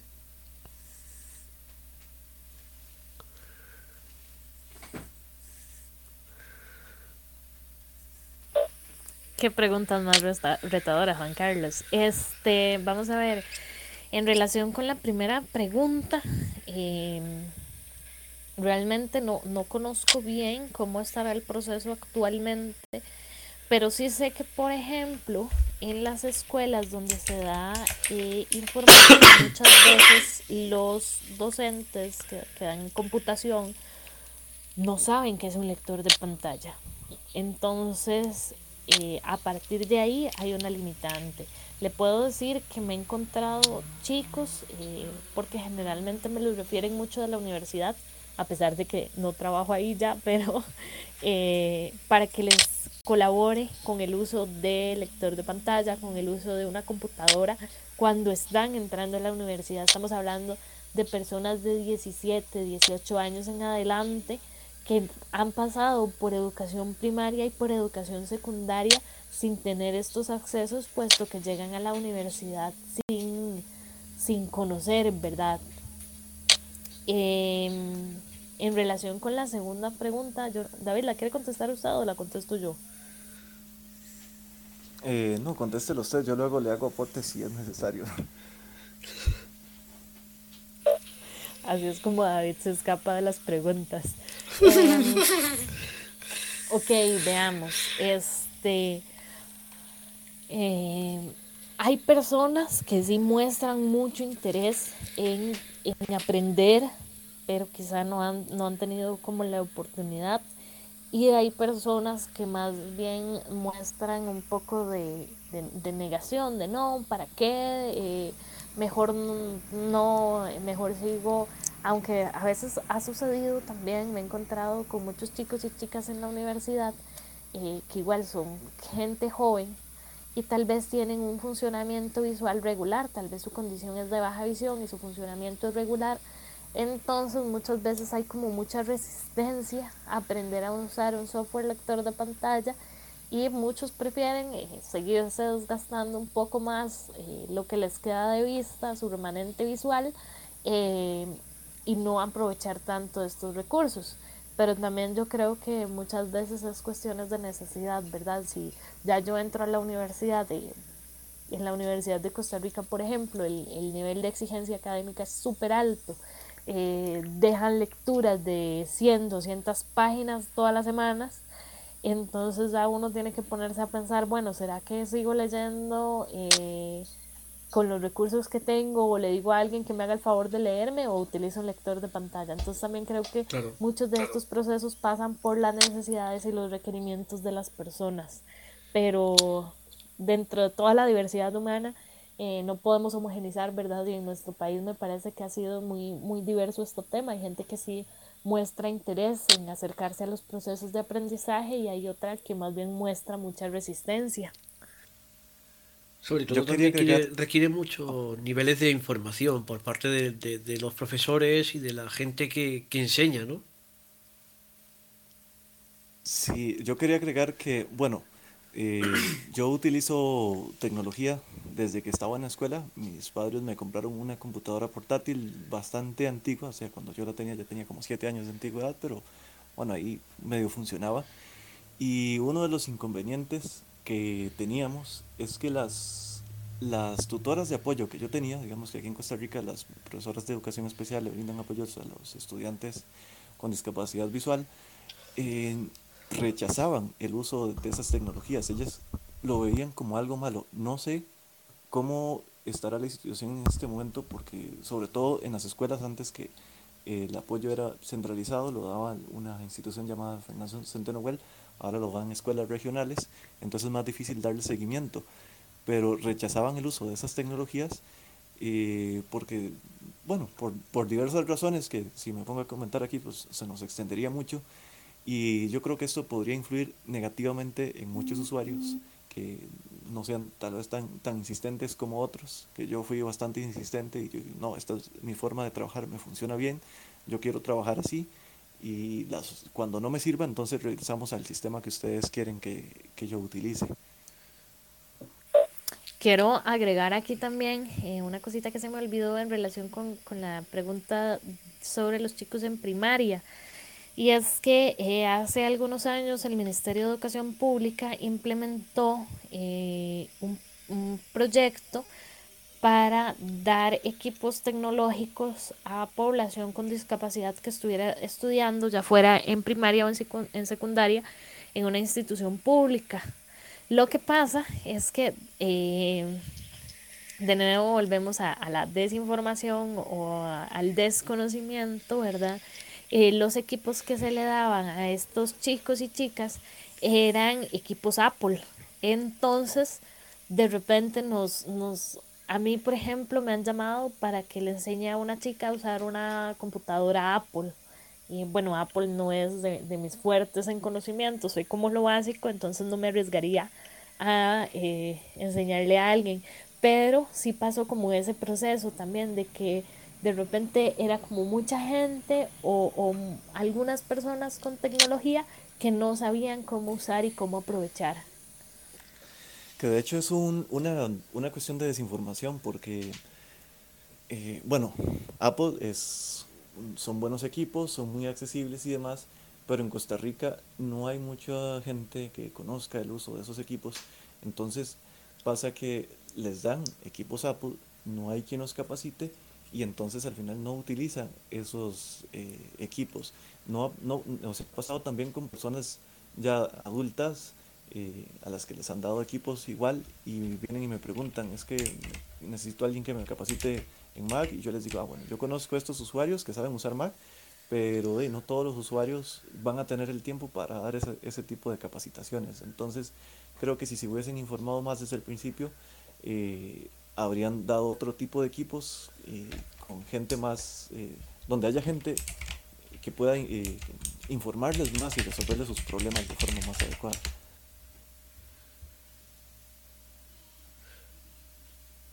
Pues muchas gracias.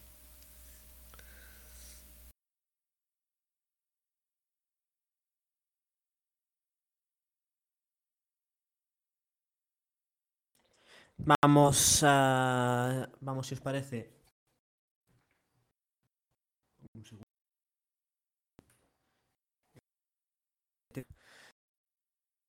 Vamos a, si, me, oye, ¿no? Me parece. Pues vamos a por el Centro de Apoyo eh, Iguas de la, de la Universidad Autónoma de Sinaloa, eh, que ya tiene la palabra. Adelante. Hola, ahí estamos ya. ¿Sí nos escuchan? Sí, perfecto. Sí, perfectamente. Oye, pues aquí estamos en, una universidad también nosotros. Eh, están aquí alrededor, eh, dos, cuatro, seis, como unos 12 personas, eh, estudiantes todos de la, de, la, universidad, de nivel bachillerato y de licenciatura. Estamos muy contentos de, de presenciar todos esta, esta ponencia. coincidimos mucho, coincidimos mucho en, en las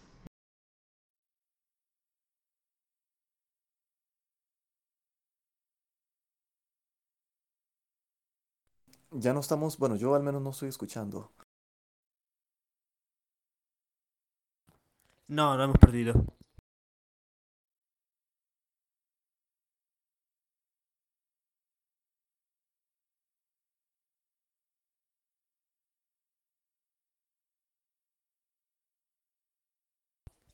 Bueno, si os parece, mientras se recupera la conexión con la universidad, que es particularmente complicada eh, recientemente, vamos a por la pregunta del eh, siguiente, que es eh, Andrés, que podría hablar si le diera el botón correcto. Ahora, Andrés, ¿qué tal? Hola a todos, por favor, ¿me escuchan? Sí. ¿Sí me escuchan? Sí. Bien, este, ¿cuál fue su última experiencia que tuvieron? O sea, ¿cuál fue la última experiencia que más les gustó a ustedes? Sobre la, la, iniciativa de mostrarles a todos sobre los lectores de pantalla gratuitos. ¿Cuál fue su última experiencia que tuvieron? La última de todas. Bueno, la mía fue hace, hace poquito, hace como 15 días. Este. Ay, si me escucho bien, es que me escucho con eco. Nada, ya está, ya está solucionado. Ah, listo, ya ahora sí. Ok. Em, estaba trabajando con una chica, igual me pidieron apoyo de la Universidad de Costa Rica y yo todavía, por diversas, por diversas razones, sigo yendo a la U, aunque ya no trabaje, pero sigo estudiando. Em, y bueno, resulta que es una chica de, de una sede regional, eh, ah, vive pues eh, lejos de, del Valle Central. Y llega y cuando yo enciendo mi computadora, lo primero que la chica dice es, ve, le dice al orientador que la acompañaba, ve, yo le dije que ese bicho habla feo y no me gusta. Y yo dije, uff, tengo un reto enorme, ¿verdad? Entonces empezamos a trabajar, eh, empezamos a instalar el lector de pantalla, hacer las configuraciones. Eh, y cuando llegamos a, a, la parte de escoger la voz y que ella pudiera escoger la voz que más le gustaba y, y todo, fue cuando ella me dijo, bueno, realmente creo que no es tan feo, creo que sí me gusta, creo que sí lo podría usar. Entonces fue una de las cosas que, a mí me, gustó, que, pude superar el reto, porque realmente cuando la chica dijo eso al inicio yo dije, oh vaya, pero bueno, fue lograble. Y este, más bien ya me, me han llamado para coordinar otras sesiones para seguir trabajando. Entonces, creo que esa ha sido como la experiencia más, más reciente, eh, que ha sido importante para mí, que me ha gustado y, que implica todo un reto.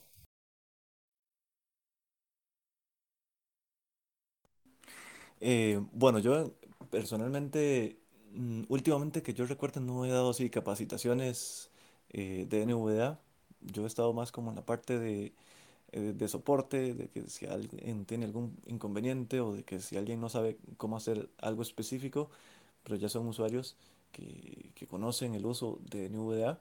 Eh, si estoy planeando a futuro dar capacitaciones de NVDA, mi idea es que hayan usuarios expertos en lectores de pantallas que sepan cómo resolver las barreras de accesibilidad, que a veces hay aplicaciones que son inaccesibles, que no deberían ser inaccesibles, pero que usando ciertos trucos eh, uno puede pues romper esas eh, barreras de accesibilidad. Por ejemplo, este taller que vamos a dar ahorita, eh, creo que en menos de un mes, uno de los objetivos que yo pretendo con esto es que la gente, bueno, primero tenga las habilidades básicas de programación y segundo, que conozca el dominio de las herramientas de programación más accesibles que hay para que a futuro puedan asistir a cursos de programación eh, orientados hacia personas, o sea, público general, sin que tengan inconvenientes de accesibilidad y que puedan seguir aprendiendo por cuenta propia. Eh, una de las cosas que, que, más me ha gustado últimamente de, de, todo esto de colaborar con NVA, creo que se las comenté antes, fue de esta persona eh, que tiene problemas de audición y también es ciega y que me dijo, este complemento me funciona muy bien, que era el, el Phonetic Reading. Y, y bueno, de, eso de saber que lo que uno hace le funciona a muchas personas, para mí es algo muy eh, reconfortante. Otra, otra cosa que me gustó mucho, bueno, ahora que andaba en, en, Brasil estaba exponiendo esta aplicación que les comenté que vamos a utilizar en el taller de programación y la gente, todo el público, bueno, que yo tenga conocimiento, todos eran videntes, pero cuando yo les hablé de la problemática que teníamos, de cómo esta aplicación iba a resolver esa problemática, a la gente le encantó, todo el mundo eh, quería colaborar con la aplicación y demás, y eso es algo eh, para mí que en términos de accesibilidad es muy positivo, o sea, me, alegra mucho que la gente vidente eh, esté comprendiendo la situación, que quieran involucrarse más en este tipo de cosas. Y eso sería. Gracias, bueno, por, la gracias por la respuesta. Gracias por la respuesta. Atravesó un poquito, perdón. Este, yo nada más quería aportar a lo que dijo David. Este, es que muchas veces tenemos que pasar por un proceso de, de, empatizar con la gente y que la gente empatice con nosotros, ¿verdad? Y yo creo que si eh, damos la información de manera clara y de manera adecuada, pero también tratando de hacer conciencia, lo podemos lograr. Em, y bueno, pues otra cosa, a raíz de la respuesta que daba David y a, la, a raíz de, de la experiencia con la persona con discapacidad auditiva, es que también em, muchas veces asociamos lectores de pantalla únicamente con personas ciegas, ¿verdad? Pero de repente yo he trabajado con personas que tienen dislexia, por ejemplo, y entonces eh, se les hace un poco más fácil escuchar el texto que estarlo leyendo. Eh, con personas que no tienen, no han tenido tanto acceso a, a la lectura, pues a, a, los procesos de alfabetización y logran utilizar la computadora mediante un lector de pantalla. Entonces, eh, creo que eso también es importante que lo valoremos.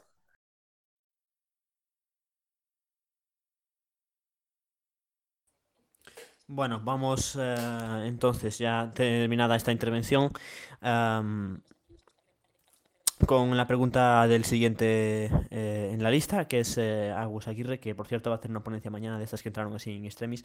Os contaremos ahora al final otros cambios que hubo también en el programa, los actualizaremos eh, en breve en la página, pero bueno, os lo contaremos por aquí porque nos hemos visto obligados a hacer algunos eh, ajustes. Eso luego, por lo pronto, muy buenas noches, Agus.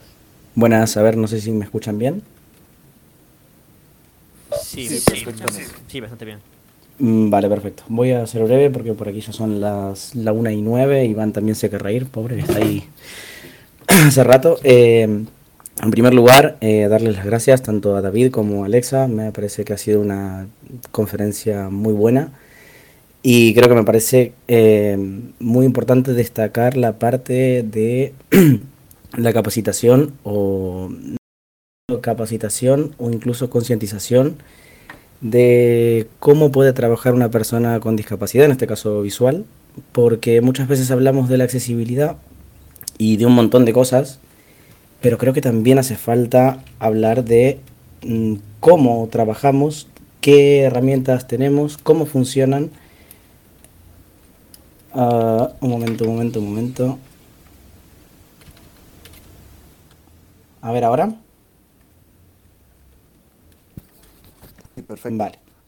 Vale, no, porque me decían por aquí que saturaba un poco el micro y lo he bajado un poco. Eh, entonces, que me parece importante, ¿no? El trabajar esa parte también.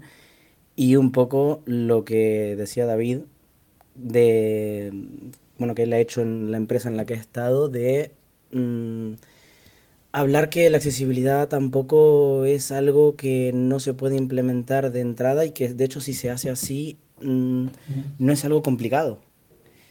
Y si a su vez eh, damos un poco a conocer qué es lo que nos hace falta, mm, también es un poco mm, colaborar con el desarrollador y, lógicamente, a ver, hay desarrolladores que conocen las necesidades y les da igual, eso está claro. Con esto no digo que que todo va a salir bien, pero sí que me parece importante tenerlo en cuenta y creo que más de uno se irá de, esta charla con ideas mm, de actividades para hacer, ya sea para capacitar gente, para concientizar.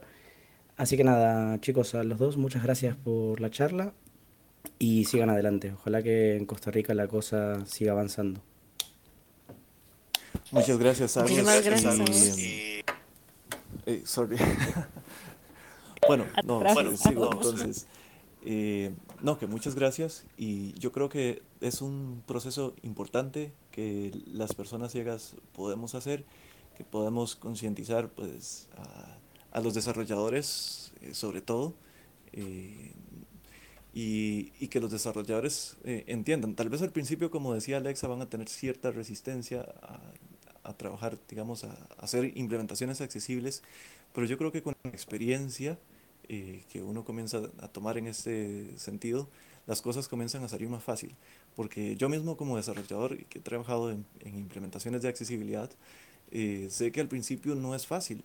O sea, incluso para mí, que yo que conozco, o sea, que conozco mis propias necesidades, al principio no era fácil porque tal vez no sabía cómo eh, hacer ese tipo de implementaciones. Y tiene uno que ponerse a leer pues, un montón de cosas de de especificaciones, de estándares, de cosas específicas, de ciertos frameworks con los que uno trabaje, que no todos funcionan igual, eh, etc. Entonces, al principio puede parecer eh, complicado, pero es que todo proceso es eh, un poco tedioso al principio. Cuando uno aprende a utilizar una nueva herramienta es tedioso y pues lo mismo pasa con accesibilidad, pero no es que sea difícil, sino es que es falta de práctica, como en todo. Claro, además yo quería agregar que muchas veces tenemos que empezar desde lo más básico y es, por ejemplo, hacer conciencia de que las personas con discapacidad visual utilizamos una computadora, utilizamos un celular, navegamos por la web, que muchas veces eh, por ciertos estereotipos y ciertos paradigmas la gente no lo cree. Entonces, de repente, cuando me pasa mucho con redes sociales, cuando yo doy capacitaciones de redes sociales accesibles, la gente muchas veces se pregunta, ¿y para qué? Yo, bueno, pero es que mira que las personas ciegas también tenemos Facebook, tenemos Twitter, Instagram, WhatsApp, etcétera. Y hay que, muchas veces hay que sentarse y empezar por ese proceso, ¿verdad? Pero eh, definitivamente es fundamental yo sé que a veces puede ser frustrante para ambas partes, tanto para los desarrolladores como para nosotros. Eh, para los desarrolladores muchas veces porque es llegar a, cambiarles muchos esquemas. Es llegar a decirles, bueno, tal vez esto que has estado haciendo no está tan bien. Y he visto desarrolladores que salen de la oficina eh, un poco tristes, ¿verdad? De ver que eh, no consideraron la accesibilidad desde el inicio ya fuera por desinformación o por lo que fuera, y luego tienen que ir a cambiar mil cosas que creyeron que estaban bien y no están bien. Y para nosotros a veces también es un poco eh, eh, frustrante estarle explicando a una persona y explicarle y explicarle y que muchas veces esa persona no haga los cambios, ya sea porque no quiere o, porque desconoce cómo hacerlos. Entonces eh, es un proceso que al inicio puede resultar muy, muy retador para ambas partes. Pues a ver, yo creo que sí que efectivamente no es un proceso nada fácil, sobre todo, bueno, lo que decía David, ¿no? Uno mm, lleva haciendo las cosas de una manera eh, y pensar en cambiarlas es un poco complicado.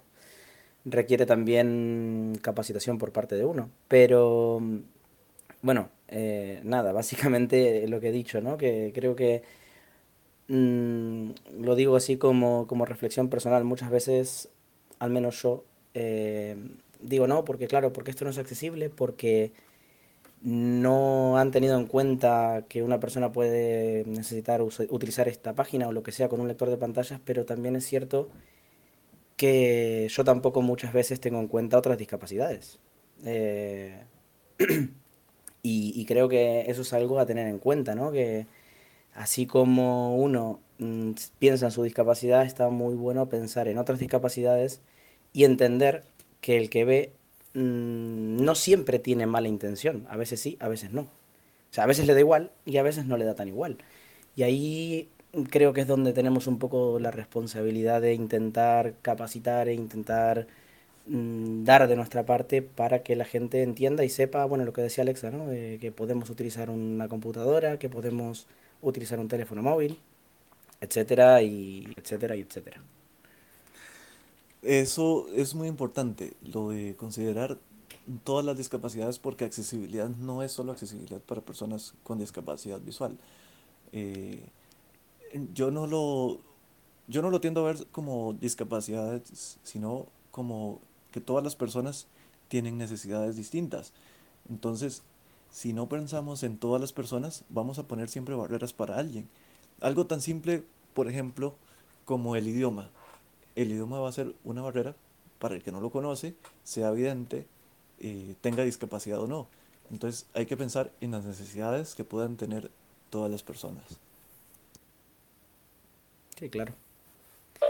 Y a pues partir de eso... Ay, perdón. no, iba a decir que a partir de, de, las necesidades y todo, también tenemos que tener un conocimiento general de, de, la, de la normativa, ¿verdad? Por de los criterios de diseño universal, pues para que independientemente de si la persona es una persona con discapacidad, adulta mayor, niño, extranjero, eh, etcétera, y pueda acceder a la, a la información y a todo el contenido del sitio web. Creo que al final hace falta eh, en todo ese rollo que las aplicaciones sean probadas por los usuarios finales. Eso los desarrolladores lo sabemos muy bien, pero tal vez nos basamos en un público específico y, y si ese público le funcionó, decimos, ah, sí, funciona. Y el resto lo asumimos. Y no siempre funciona así porque no conocemos todas las necesidades, no conocemos exactamente cómo trabaja una persona eh, con algún tipo de discapacidad, por ejemplo. Tal vez uno se puede dar alguna idea, pero no es lo mismo que si esa persona específicamente eh, evalúa esa aplicación y nos da la retroalimentación de qué tan bien o qué tan mal funciona esa aplicación con las herramientas que la persona utiliza. claro, es que no hay mejor tester que la persona que tiene la problemática. Uno puede suponer, puede leer mucho, pero al final no está igual de, capacitado inclusive para hacer las pruebas, porque uno prueba en un entorno ideal. Uno dice, bueno, esto tiene que ser así, pero claro, luego la cosa cambia un poco. Por cosas que uno no tiene en cuenta, que es normal. O sea, yo creo que nunca vamos a conocer todas las, las necesidades que pueda tener una persona, o, porque es imposible. Van surgiendo. Además de que no conocemos todas las necesidades, no conocemos, o los estándares no conocen todos los casos que una aplicación puede tener. Entonces, eh, está, por ejemplo, la WCAG que viene con recomendaciones, pero ellos no han podido considerar todos los casos que haya tenido una aplicación. Entonces, una vez, por ejemplo, teníamos un inconveniente eh, que no encontrábamos, digamos, en el estándar cómo resolverlo de la mejor manera. Al final, eh, yo decidí, bueno, hacer una recomendación, implementarla y bueno, eh, se salió un, poco de los estándares que hay gente que dice que no, no es bueno romper las reglas eh, ni esas cosas, pero que funcionó muy bien para las personas ciegas en, ese caso específico que eran las que estaban teniendo esa problemática y que habían otras soluciones recomendadas y que funcionaban, pero no eran tan funcionales. Entonces, bueno, yo creo que ahí es un, poco de todo, de basarse, en estándares, pero también hacer pruebas con los usuarios finales a ver qué les funciona de la mejor manera. Totalmente de acuerdo, o sea, Vamos a ver, los usuarios cambian todos los días, cambian los requerimientos todos los días, pero también eh, la tecnología, las herramientas eh, van cambiando. Y, y, pues, ¿quién mejor que un usuario, verdad, para decirnos eh, sí, no o, o más o menos? Pues nada, por mi parte nada más que agregar porque al final dije que iba a ser breve y madre mía, al final Vale, que iba a ser breve. 10 minutos hablando con ustedes.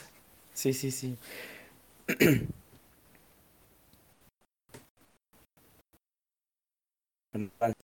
como... Sí, vamos a... Parece, eh, si hay... Vamos a ver, eh, lo dicho, si hay alguna, más, eh, alguna pregunta más. No, ahí, vale, perfecto.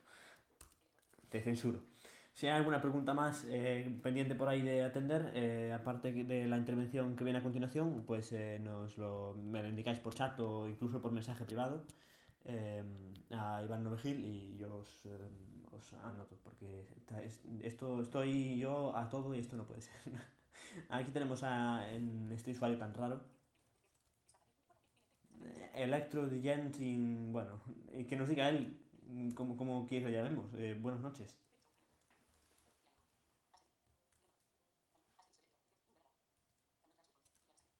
Bueno, no tenemos. No, no tenemos ese sonido, ¿no?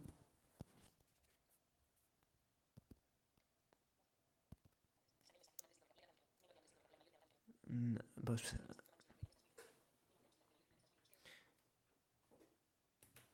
Sí, sí, sé que estoy lejos, pero, pero es que tengo que tengo delante dos micrófonos. Eh, uno de la mesa. Bueno, es un Cristo esto. Sí, sí, sí. Vente, vente, vente tú para aquí. Em, ya verás. Bueno, pues nada, parece que no tenemos esa intervención de, de electro no sé qué. eh, así que yo creo que podemos ir eh, cerrando la cosa. No sé si tenéis alguna valoración final o conclusión para hacer de esta ponencia que tan interesante y tan filosófica a veces. Eh, bueno, de mi parte, mm, yo creo que no tengo más que agregar. eh, me encanta que la gente pregunte y que quiera informarse y demás. No sé si tal vez por si alguien se haya quedado con alguna pregunta que no haya podido hacer, eh, si podemos dejar alguna información de contacto y que luego nos pregunten o así. Sí, esa es una sugerencia que me hacía Félix Jauce ahora, precisamente hace unos minutos, el tema de la información de contacto, eh, en tanto de, de esta ponencia como de las anteriores, que quieran información de contacto, eh, nosotros podemos eh, poner eh, en comunicación a cualquier usuario o cualquier interesado con cualquier, cualquier- con cualquiera de los ponentes. Solo basta con enviar un mensaje pues, a algún nuestro correo de contacto o por el formulario de, de. Y si queréis dar los datos aquí, pues eh, adelante. Ok, bueno, igual por si acaso, cualquier consulta que tengan, voy a dejarles mi correo. Tengo varios correos, pero creo que voy a darles el más fácil de recordar, que es davidacm17@gmail.com. davidacm17@gmail.com.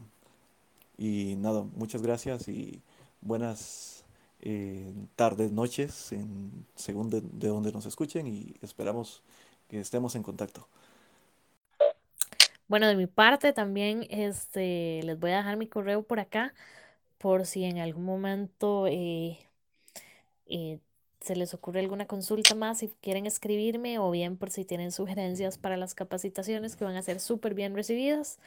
Eh, mi correo es alexa con x torres16 arroba gmail.com. Entonces eh, se los deletreo a l e x a t o r r e s 16 arroba gmail.com. Eh, ahí cualquier cosa eh, me escriben y yo con mucho gusto trataré de, de, pues, de contestar. Eh, muchas gracias por estas casi dos horas de su atención, de su tiempo y de trasnochada a los compañeros y compañeras de España. Y pues nada, muchísimas gracias también a la, a la organización del evento por abrirnos el espacio para comentar nuestra experiencia acá del otro lado del mundo y, y en general eh, felicitaciones por la realización del encuentro. Ha estado en lo que llevamos de este día, ha estado maravilloso y sé que las ponencias de mañana y el domingo eh, también van a estar geniales. Entonces, muchísimas gracias y buenas tardes o noches.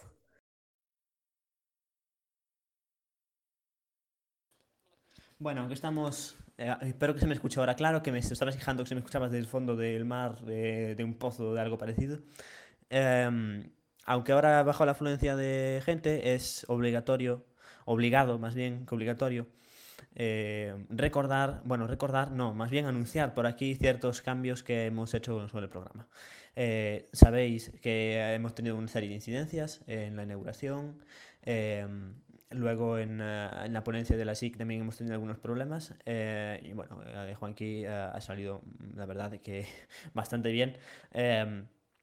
Y bueno, se, ha hecho la de Juan Carlos porque el, ponente al que le correspondería en su sitio, eh, eh, León, con una ponencia sobre el uso de, mm, de Reaper para la composición musical, pues eh, tuvo una serie de, circunstancias personales que le impidieron asistir, ¿no? Eh, eh, no solo, no solo una confusión horaria, mm, sino que, bueno, está totalmente justificado y por eso mm, hemos acordado mm, trasladar esa ponencia sobre Reaper para el sábado a partir de las 11 UTC. Actualizaremos en breve el programa, bueno, en breve, cuando sí, cuando baje del estudio y enchufe todo. Em, eh, el programa en, la, en línea en la página web, eh, ya sabéis que está en, bueno, si no os lo digo, en nvda.es barra programa, nvda.es barra programa, em, para que eh, se reflejen los horarios en vuestras horas locales. Eh, sabemos que es indispensable que la información eh, esté clara y en ese sentido es por lo que está disponible este, esta herramienta de conversión automática a hora local. Entonces, como digo, lo actualizaremos para reflejar que mañana, sábado, a las 11 UTC, en España, por ejemplo, es la 1 de la tarde, y luego en otros países no me quiero mojar por si una hora que no es, mm, tengo más o menos una idea, pero mejor no arriesgar. No sé si mm, sabe David aquí en Costa Rica qué hora cuadraría, por si a alguien interesa, Mm, eh, pero bueno, eso. A las 11 eh, UTC sería la ponencia sobre, sobre Reaper con Guillem León, que esperemos que esta vez sí vaya adelante. Por otro lado, eh, la ponencia de Audacity está programada para el domingo, eh, día 27, este próximo domingo a las 7 UTC. ¿Vale? Entonces, lo que se va a hacer va a ser una remisión de esa grabación. Ya está a- acordado con Juan Carlos. Igual, igual ahora me deja quedar mal y me dice que no. Pero, pero eso, el, al domingo 27 a las 7 de la tarde eh, haremos eh, una remisión de esa ponencia eh, con eh, una ronda de preguntas al final, ¿vale? Para respetar un poco mm, la, la comunicación inicial que se hizo y esa gente que, que esperaba el domingo a las 8 una ponencia sobre Audacity y no una ponencia sobre cualquier, otro, cualquier otra cosa. Y luego, a las 10, porque sabemos que mañana eh, a las 11 es eh, un poco complicado para todos asistir, porque, por ejemplo, ah, calculo eh, aproximadamente que en Colombia, por ejemplo, cuadra a las 6 de la mañana, entonces es un horario mm, totalmente inaccesible. Vamos a ta- a también a repetir la de Reaper. ¿Vale? Mm, El principal objetivo de esto es facilitar a todos que podáis asistir a las ponencias que os interesan. Eh, sabemos que, que esta ponencia está programada para hoy a las eh, 7 de la tarde en UTC, si no me equivoco. Y bueno, hemos incumplido ese, ese horario eh, en, en último término nosotros, eh, que somos los responsables del encuentro y bueno, eh, lógicamente hay que dar las mayores facilidades posibles para que mm, podáis asistir a, a las ponencias que os interesan. Porque al final eh, hacemos esto para, para, mm, como decían algunas comunicaciones alistas, mm, primero... Primero para aprender y luego para compartir. Y eso sin la, asistencia del público, eh, que aprovechamos ya para agradeceros eh, como parte del mismo, no, no sería posible.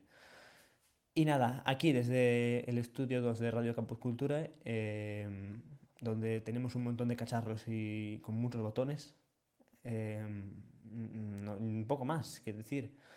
Mm, Esa era la información de servicio. Eh, resumiendo, mañana a las 11 UTC tendremos, tendremos la ponencia sobre Reaper eh, porque hoy no pudo ser a la hora que estaba programada, hubo una de Audacity y la de Audacity por su parte se repetirá el domingo a las 7 de la tarde de UTC eh, um, eh, con ronda de preguntas al final. Y lo mismo pasará con la de Reaper que se repetirá el domingo a las 9 de la noche UTC. Esto, como dije, se va a actualizar el programa en la web para reflejar estos cambios. Que eso significa que lo vais a poder ver en hora local, porque nos preguntaba eh, algún usuario de Twitter hace unos minutos si las 11 UTC pues eran, entiendo que será las 11, mm, pues depende de donde vivas. En España es a 1 de la tarde, pero en todo caso, pues lo he dicho, para resolver ese tipo de, de- conflictos horarios actualizaremos el, el programa. Y nada, ya se hace tarde, mm, vamos a, si queréis, eh, a tomar la última en, en el foro, Eh, quien quiera, y, y nada, mm, oh, agradeceros. Bueno, creo, creo que algunos van a tomar la primera. Eh, no, no miro a nadie porque, porque Starchild no quiere ser eh, nombrado aquí en antena. ¿Quién me lo ha dicho? Em, bueno, eso, poco más que decir, ¿no? Agradecer a vuestra asistencia, agradecer a la Asociación Universitaria Cultural Radio Campus Cultura eh, que nos haya cedido esta infraestructura, a la residencia do Grupo das Nacións por Albegarra, que es importante, porque sin ellos Radio Campus Cultura no tendría nada que ceder. Eh, y a vosotros, por supuesto, a todos los ponentes, eh, también a, a Michelle Aymerich de, y a José Ángel Carray de la SIC, a Juan Carlos Jiménez eh, y a David Campos y a Alexa Torres, la de Amazon.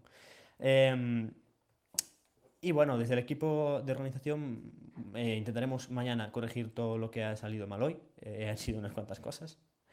E intentaremos también, aparte de actualizar el programa, eh, colgar el podcast eh, en breve. No va a ser posible colgar el podcast en- en hoy y ahora de todas las ponencias, porque bueno, a- algunas salieron un poco, un poco churro en las grabaciones, pero bueno, se intentará eh, hacer lo posible. Eh, y nada, esto ha sido, esto ha sido todo. Ya estaba despidiendo y me, me vuelvo vuelto atrás a enrollarme. Eh, pero bueno, espero haber dado toda la información y despedimos este, este segundo día de. Este primer día. me tengo que ir a dormir, ¿eh? Eh, Este, primer día de encuentro de, en español de usuarios y desarrolladores de CNVDA, ya el segundo, eh, cuando le dé yo a stop, que va a ser ya.